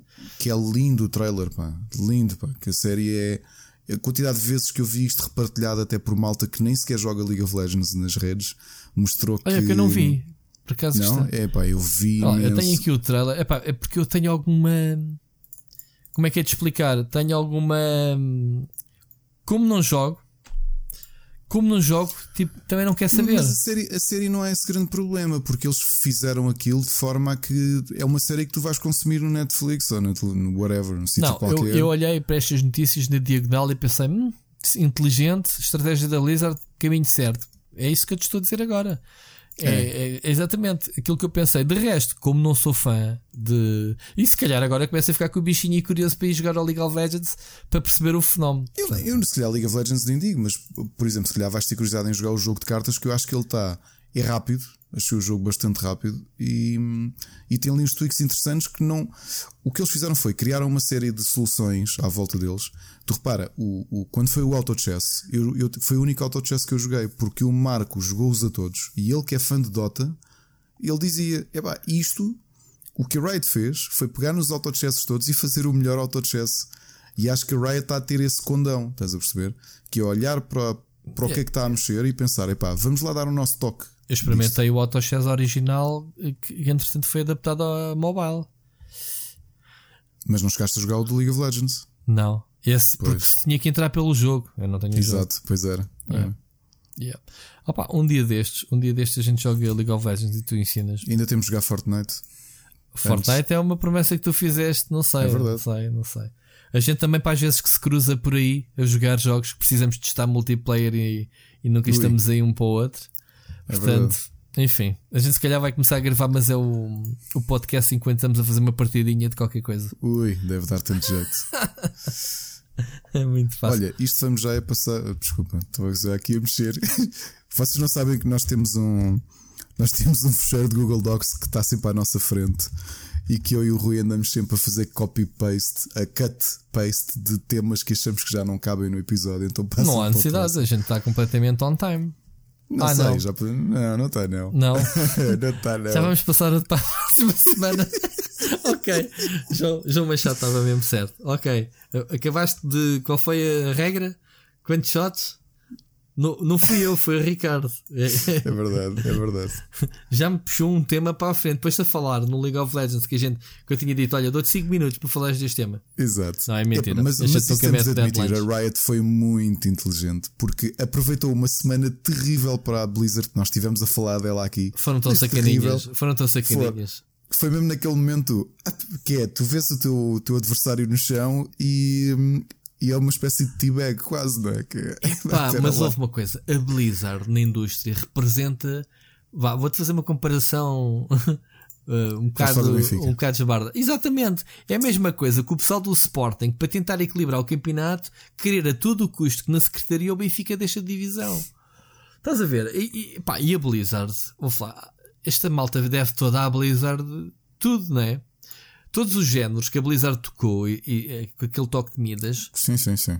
transformaram. Ou seja, eh, os RTS com o StarCraft uh, e com o Warcraft uh, foi, não, primeiro com o Warcraft, depois com o StarCraft. Os únicos dois que eu digo, hum, talvez nem tanto, foi os MOBAs, porque Os os MOBAs. of the Storm. Mas, eh, o e MOBA- o Overwatch eu também não, não, não consigo perceber se o, destaque que aquilo tem. Não? é? Aquilo, não, aquilo não tocou no, no Counter-Strike, não é?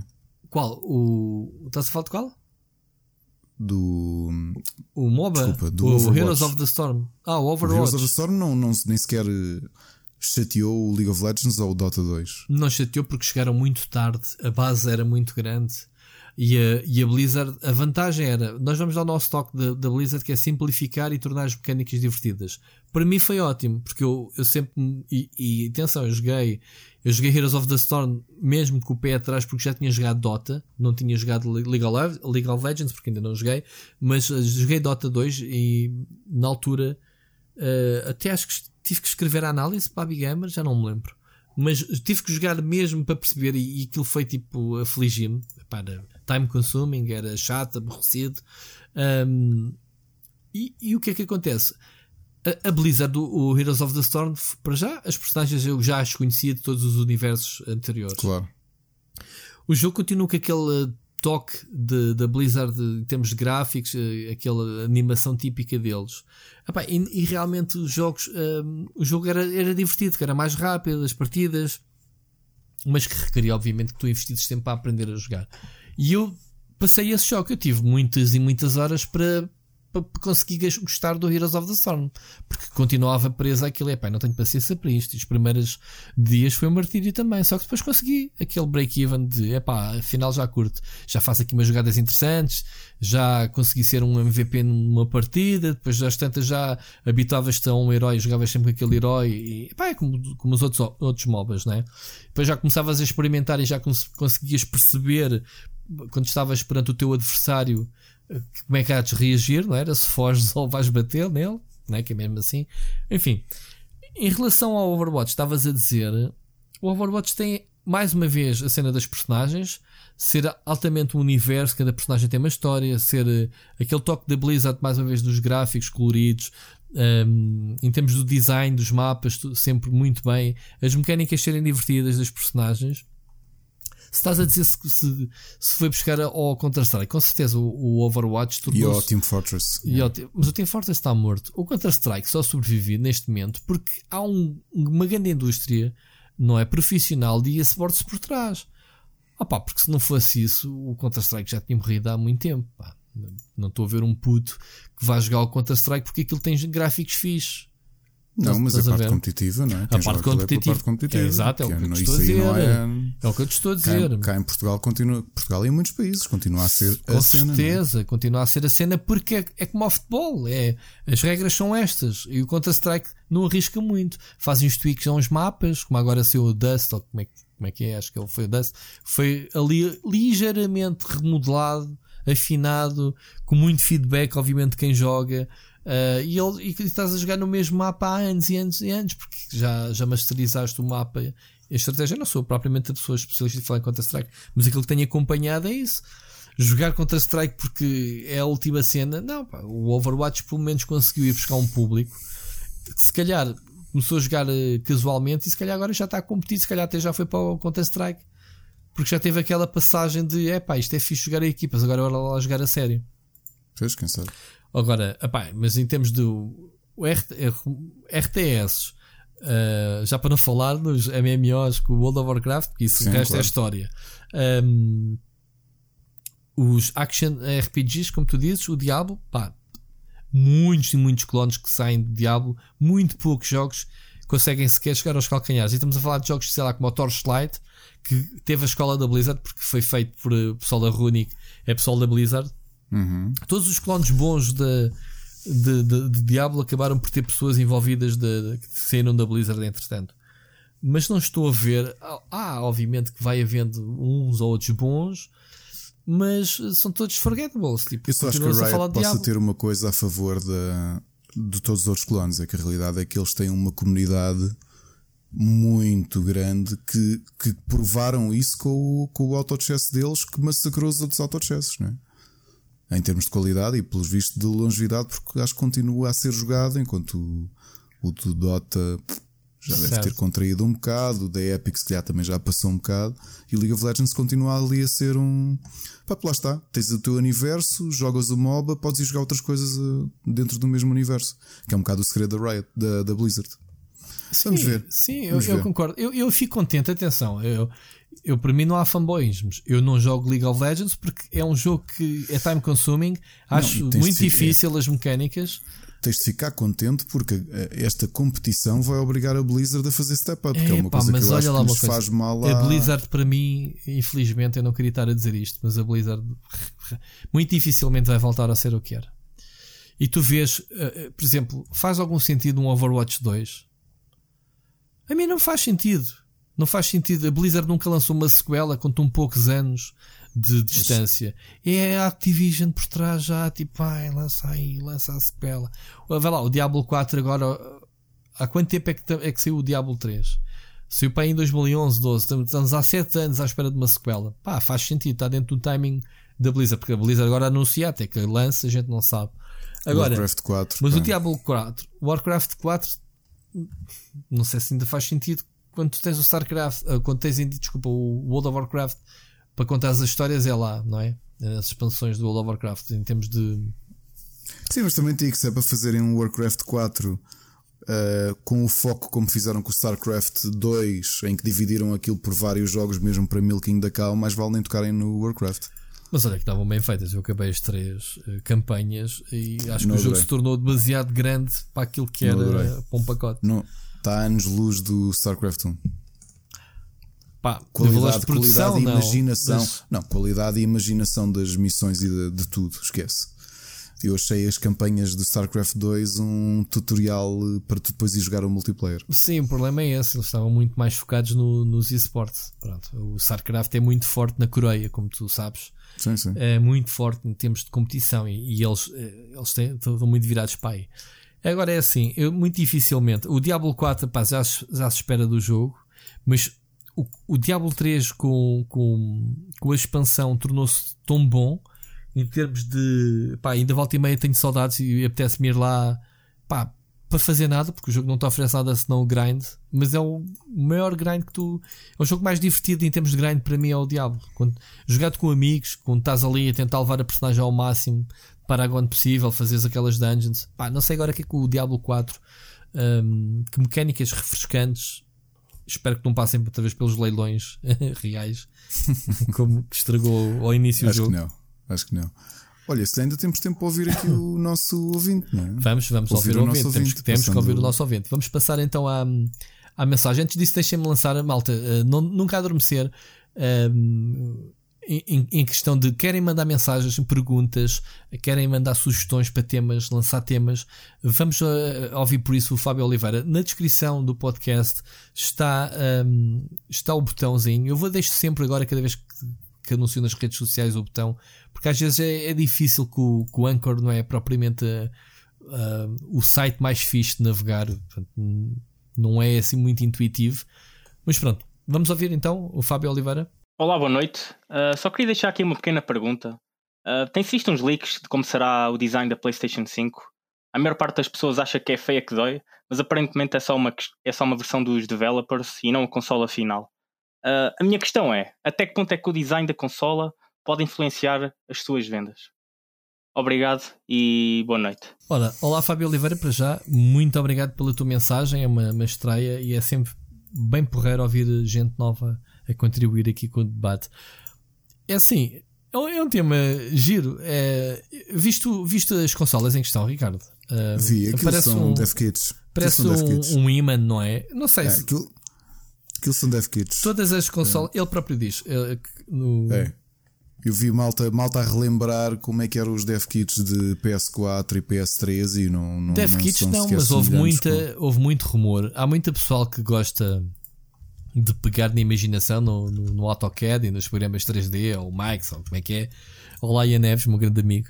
Eu sei que tu gostas de fazer estes trabalhinhos todos. Ele nunca fez, nunca inventou nada, faz modelos 3D de coisas 2D, digamos assim. Mas há muita gente que gosta de inventar eh, e tentar adivinhar como é que será as consolas. Houve para todas as gerações. Eu não sei se estas imagens, se são mesmo, foram confirmadas, que são dev kits Não, não foram confirmadas. Não foram confirmadas. Eu Não. acho que são mock-ups eu acho que não são verdadeiras. Mas se forem dev kits, eu digo sinceramente, eu, eu acho bonito. Há isto é como tudo.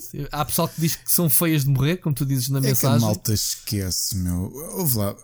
Lembram-se, eu agora estava aqui a relembrar, por exemplo, como é que era o Dev Kit da GameCube. O Dev Kit da GameCube parecia daqueles compactos presários horizontais, lembras-te? Não era da GameCube. Era, Era da, da PSP. era? Não, senhora. Da GameCube também A era. da GameCube. Eu, eu recebia da PSP. Eu recebi da PSP porque antigamente, para o pessoal que agora Exato. começou nesta Eu- indústria e recebe os códigozinhos, antigamente tínhamos que ter uma consola paralela, que eu ainda tenho aqui em Exatamente. casa, a PlayStation 3 e a Xbox 360 debugged, eh, mesmo Olha, para nós- jornalistas. Eu não tenho nada disso porque foi porque a política do Rubber também era devolver essas coisas quando mudava de geração e não Olha, comentes. está aqui, Não vale muito dinheiro, vale muito dinheiro, Não sim comentes. senhora. Ahm, não vou gozar contigo, mas sim, fazes bem. Eu também deveria ter entregado. Simplesmente as marcas disseram: deixa estar, fica com elas e pá, está-se bem. As consolas estão aqui em casa, não Se vão o Dev sair. Kit da PSP também era, um, era uma torre. Essa tipo não um tenho, compact- essa não fiquei com ela. Essa, essa ficou na Goody e eu tinha Hum. uma na. Não sei se estive na Smash, estive no PT Gamers. Estive no PT Gamers, sim, no PT Gamers ainda tive essa PSP, que era basicamente uma tower.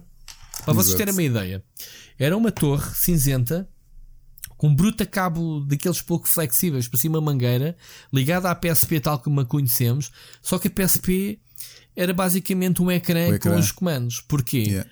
O, o leitor dos discos era nessa unidade grande, portanto nem sequer era na consola. Era os UMDs, Os eram leads MDs na, na era- torre. eram era. leads na torre, mas também tinham um leitor de DVDs, porque a gente recebia muitos jogos debugged gravados em DVD, para tu teres uma ideia. Ahm, e aquilo era pá, tudo menos portátil. Repara, estávamos a analisar jogos, mas tinha que ser ali na secretária. Não podíamos ir que aquilo para nenhum lado, porque aquilo Olha, estava ligado à eletricidade, não é? Um computador. PS3 e Xbox ainda me lembro de contactar com editoras e hum, olha, se vocês para terem acesso têm, têm consoles de debug, sim, temos consoles de debug. Então pronto, mandamos para aí, ainda eram assim os discos. Mas, pronto, mas as o disco. debugs eram iguaizinhas às finais. Atenção. Pois era, pois era. Eram iguais. As Sim, dev mas os dev kits, não, os não. dev kits são diferentes. Pois. E, e a malta esquece, por exemplo, o dev kit da PS3 também era horrível. Era, era daqueles. hum, Nunca vi nenhuma. Epá, era daqueles uh, primeiros leitores de DVDs, estás a ver, que era tipo uma caixa com uma, com uma gaveta. Pá, o que queres, meu? É para fazer jogos, não é para estás a olhar para ela. Agora, o, o Fábio pergunta se o design Sim, importa. importa. Eu acho que importa, mas não acredito que seja o, o, o elemento mais. E isto é estranho, bem, provavelmente os meus colegas de profissão, não é? Vão achar que eu estou. O design importa sempre. No caso das consolas, não acredito que seja a coisa mais importante do mundo. O catálogo acaba por falar mais alto. Ninguém, tá, ninguém vai comprar uma consola se ela é bonita. És, és capaz de ter problemas que a tua mulher, tipo, ai, não quero ler esse mamarracho em cima do móvel. Vamos ver. A Não, Wii. U, o, o ecrã eu não o acho muito bonito. Porque tinha um ar demasiado cheap, por exemplo. Sim, Tinha um ar barato. Era, sim, sim. Estás a ver? Yeah. Agora não, tu olhas para uma PS4 ou para uma Xbox One que já estão com aquele design muito minimalista, pá, ficam bem em cima de um móvel. Tu sabes não que é? essas duas consolas morreram ali na sala. Tenho a Wii U, ainda ligada à corrente com o botãozinho power já não deve eu. ser acendida para aí há anos. Não, e tenho, ele, mas a, porque ele, ele, ele funciona com alguma, alguma tenho, regularidade. tenho a, a, a Wii U ligada também, mas porque no Natal jogamos sempre ao.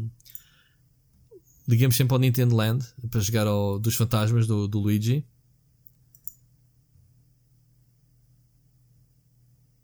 Estou? Sim, sim, estou a ouvir. Ah, desculpa. Entretanto, ouvi um silêncio e pensei que Estava-te a ouvir. Estavas-me a ouvir. Eh, estava, estava a dizer então que, que ainda tenho ali as consolas ligadas, mas ehm, porque não estorvam, são consolas pequeninas, obviamente. É assim, se a consola, as consolas não são propriamente bonitas, é assim, a 360 não é uma consola bonita, caraças.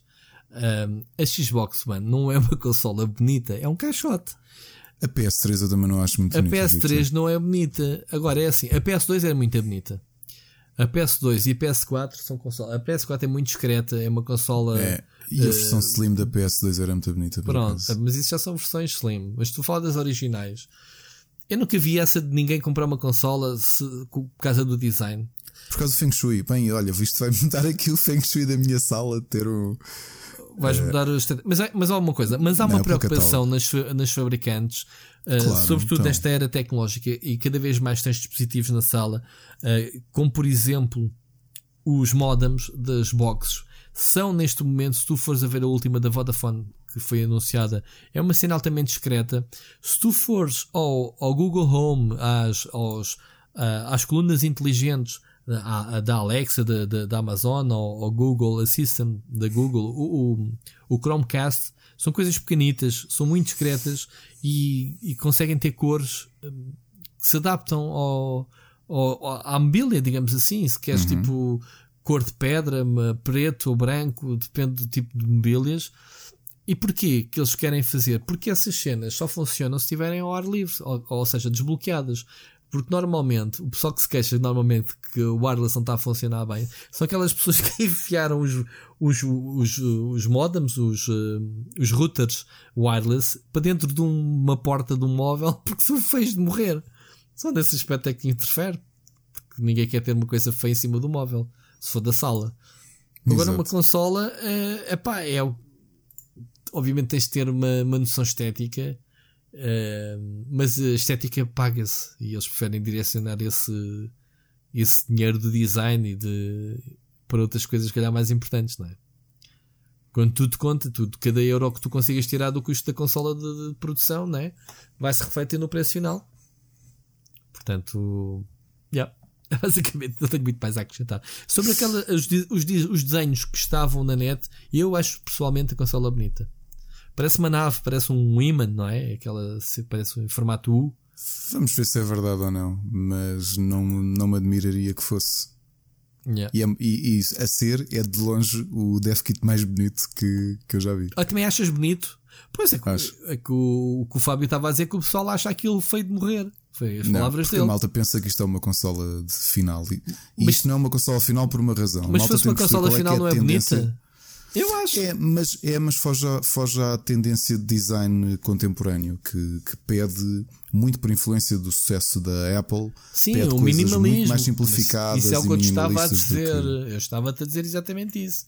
Mas agora, para um gamer que, quer dizer, pá, eu acho uma piada que o pessoal, ah, que era uma cena minimalista, mas depois tu mas entras. Depois tem teclados cheios de luzes. Yeah, entras na RGB, é, moni é um monitor exato, a pescar exato. com o teclado e com o rato e com o comando e com a luz de presença e com. Epá, é. não é? É, é verdade. É.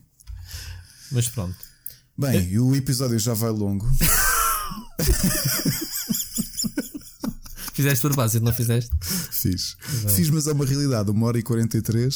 Faltam-se lhe as nossas, nossas sugestões as nossas sugestões. semana. Sim. Podes arrancar. Rui, como é que tu estás? Olha, só para dizer que uh, depois da tua sugestão e depois de muita insistência aqui da Ana, vi o primeiro episódio do Marianne, a série francesa de terror. Uhum, uhum. E hum, gostei muito e vou continuar a vê-la. Acabei ah, só viste um episódio. Tens que ver Só vi, mas digo-te. Não, mas está. Years and Years, a minissérie do Russell T. Davis, acabamos hum. e é hum, dolorosamente realista vejam, eu posso-vos dizer que há muito tempo não me controlei para chorar, porque é uma coisa que, que nós vemos e é um bocado a Black Mirror, mas um bocadinho mais controlado, que é isto é tudo demasiado amanhã. Ok? Yeah, yeah. E, e tem canal Years in Years? HBO, HBO. Ok, eu não tenho HBO. HBO que já agora estreou Watchmen. Não sei se vais ver. Eu ainda não vi, sim, vou, vou, vou. vou. Vai ver e deixa a opinião. Eu acho que. Vou. Para a semana já digo o que é que, o que, é que acho. Vê lá isso.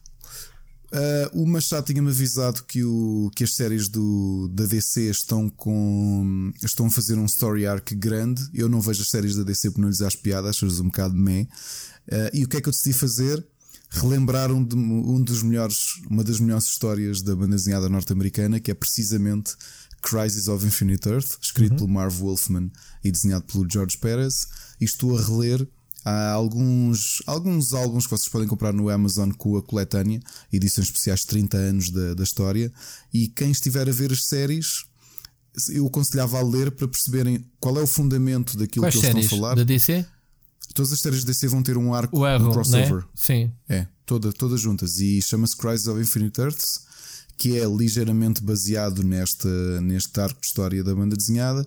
E se quiserem perceber, o porquê que esse, este arco de história é tão importante, uh, aconselho os álbuns que existem com a coletânea do, da história toda. Yeah, já que falámos, né? foi uma limpeza que, Foi, exatamente. Que fez ao universo. Eu, entretanto, isto não é muito atual, mas eu é, deu-me vontade de ler e, e ando a ler agora.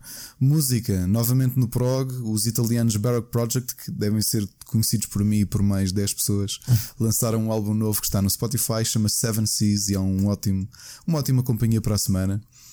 E jogos, uh, mas só depois de ouvir o podcast. É? Só depois de ouvir o podcast, sim.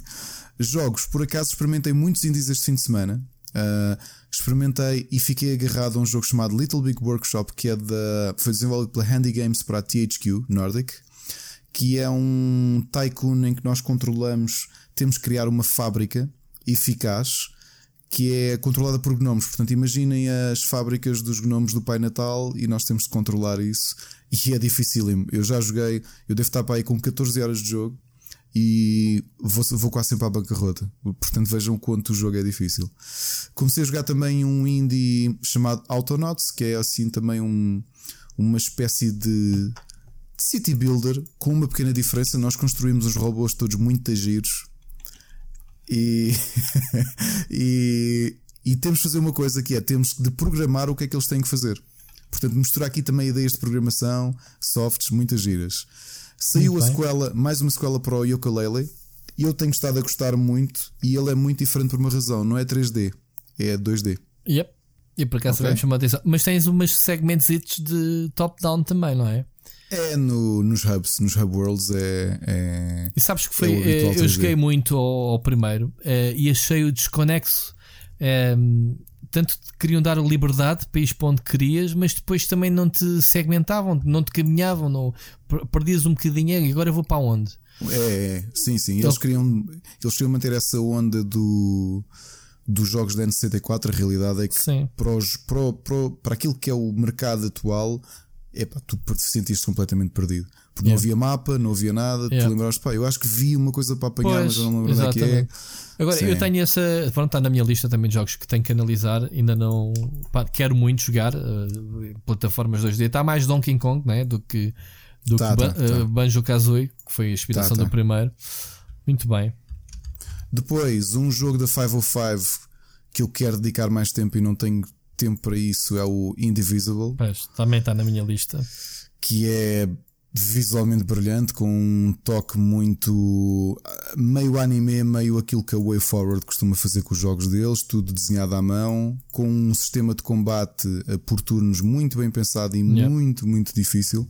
É um jogo de plataformas e... que basicamente os combates são por turnos. Exatamente. sabes que eu encontrei esse jogo há uns dois anos. Eh, quem quiser pesquisar no canal, procura o Indivisible. Eu fiz um gameplay na altura quando o jogo estava no Kickstarter, portanto foi fixe ver dois anos depois o jogo realmente saiu uh, e, e, do, e distribuído é né, por uma editora. É já era lindo na altura. Se tu, se tu procurares, Ricardo, vai ver. Sim. Há dois anos o gameplay da demo que eles disponibilizaram no, no Kickstarter. Ele já era estupidamente bonito na altura. Não sei, ainda não vi a nova versão, não, não vi a versão final do jogo, não, não, não consigo comparar. Mas ele já prometia muito ao início. Mais tenho estado, já tenho o dispositivo do Ring Fit Adventure, entre o episódio anterior e este já, já o tenho. Tenho jogado todos os dias úteis é. e estou a gostar muito, estou-me a divertir mesmo muito e fazer exercício ao mesmo tempo. Toda a gente, Vou escrever sobre isto esta semana. Yeah, toda a gente tem falado bem disso. Sabes que eu, eu trouxe o meu Ring, agora já posso dizer que estava embargado, eu não podia dizer que tinha. Eu trouxe o da Alemanha. Uh, não trouxe o jogo, o jogo foi-me enviado um dia ou dois depois, ou três dias depois, exatamente para podermos, pronto, irmos testando o jogo. Uh, desde essa altura. Epá, eu muito poucas vezes liguei o jogo porque é preciso espaço. Há que dizer às pessoas, às vezes, vende-se mal as coisas por causa disso. Sem espaço não jogas o jogo. Eu num escritório não conseguiria ter pois, claro. uh, o jogo, pá, nem sequer fazer um gameplay ou qualquer coisa, porque não dá. Tinha que levar o aparato para a sala. Na sala tenho espaço e é lá que, que liguei das vezes que joguei e tentei mostrar à, à minha mulher como é que o jogo funciona. Pá, e, e, realmente aquilo que eu te tinha dito, já falámos aqui no, no jogo, quando eu fui à Alemanha, o ar funciona. A cena funciona é, mesmo, não é? Muito é, bom, muito, bom. muito divertido, de muito interação. É? é? Mas pronto, siga. E a última sugestão, completamente diferente, o, o Shahid Ahmad, que foi um dos diretores de desenvolvimento da PlayStation, que é uma pessoa eh, que os portugueses eh, já, já puderam cruzar-se em alguns Lisboa Games Weeks. Eh, felizmente é, um, é uma pessoa de quem eu gosto muito, é um, uma pessoa que lá está, que, muito importante para mim. Neste, hoje não falei de séries nem nada, mas falei de uma pessoa. Uhum. Um, acabou, ele saiu da PlayStation há uns anos, como sabe, e acabou de lançar um jogo muito diferente, um clicker um, institucional para telemóvel que eu tenho andado a jogar o fim de semana todo porque quero quebrar o jogo. É um clicker, é verdade. E é um jogo chamado Virtual Reality. O que é um clicker? Um, clicker é um jogo em que o jogo joga sozinho, portanto tem uma geração passiva de, de, de currency ou de dinheiro ou de valores, e é daqueles jogos exponencialmente infinitos em que o objetivo é chegares ao valor mais alto possível. E deixando números, números. Mas é um clicker por causa da é interação? Clicas no quê? Vais clicando em coisas para Neste caso é menos clicker e mais idle game. Mas os clickers normalmente são jogos em que tu vais clicando para ganhar números. É isso. É ver números okay. a crescer no ecrã. Isso é um clicker.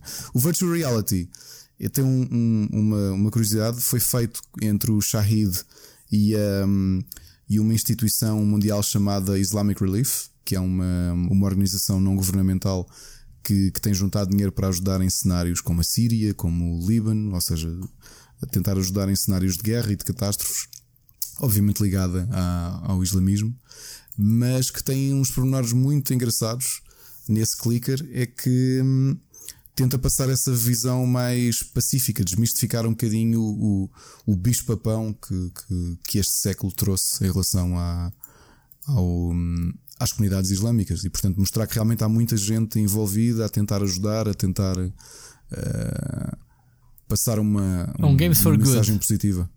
É, é, um, é um bocado isso. E depois, como jogo, está, está bem pensado e é viciante porque, como todos os clickers ou todos os idle games, tu queres chegar o mais longe possível e ver números a aumentar.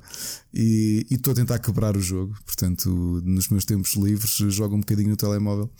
E, e é isto. Um monte de sugestões esta semana. Pois é, é, assim faz a balança porque eu é muito rápido. Uh, como tu sabes, uh, tu nem sequer meteste nessa tua lista os jogos embargados. O pouco tempo que eu tenho, estou a jogar jogos embargados, não posso falar nada. Portanto, já aqui falámos de Death Stranding, Luigi Mansion 3. Eu vou, eu vou jogar a seguir. Mario Sonic Olympics, são todos jogos que estão embargados até ao próximo mês. Portanto, não consigo, eu tenho que ir jogar. Tenho jogado paralelamente e vai sair em breve o Train 4, que está genial. Eu já estou quase no fim do jogo. Um, Ainda não consegui começá-lo. É um jogo é para quem jogou o primeiro, pelo menos o primeiro jogo, vai sentir grandes.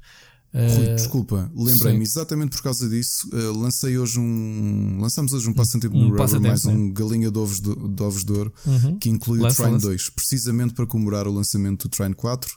É um bundle que tem o Trine 2, o Kingdom Rush e o Frozen Synapse Prime. São três jogos. Concorrer é rápido, uma coisinha que dá uns cliquezinhos e está feito. Para quem lá. não tem estes jogos, força passem no, no Rubber ou na, na, rede social, no Facebook do, do Rubber Chicken. Então, uh, de jogos foi isto. Basicamente, o jogo que eu posso aqui falar, o Train 4, que está graficamente lindíssimo. Uh, seja, eu estou a jogar na Switch, portanto, jogar para todas as plataformas. E, e pronto. O jogo de puzzles faz lembrar, lá está, Lost Vikings da, da Blizzard. Um, de resto, Saudades. estes jogos que eu estou a jogar embargados, na, na altura certa a gente irá falar aí muito, muito para falar destes jogos. Um, basicamente é isso.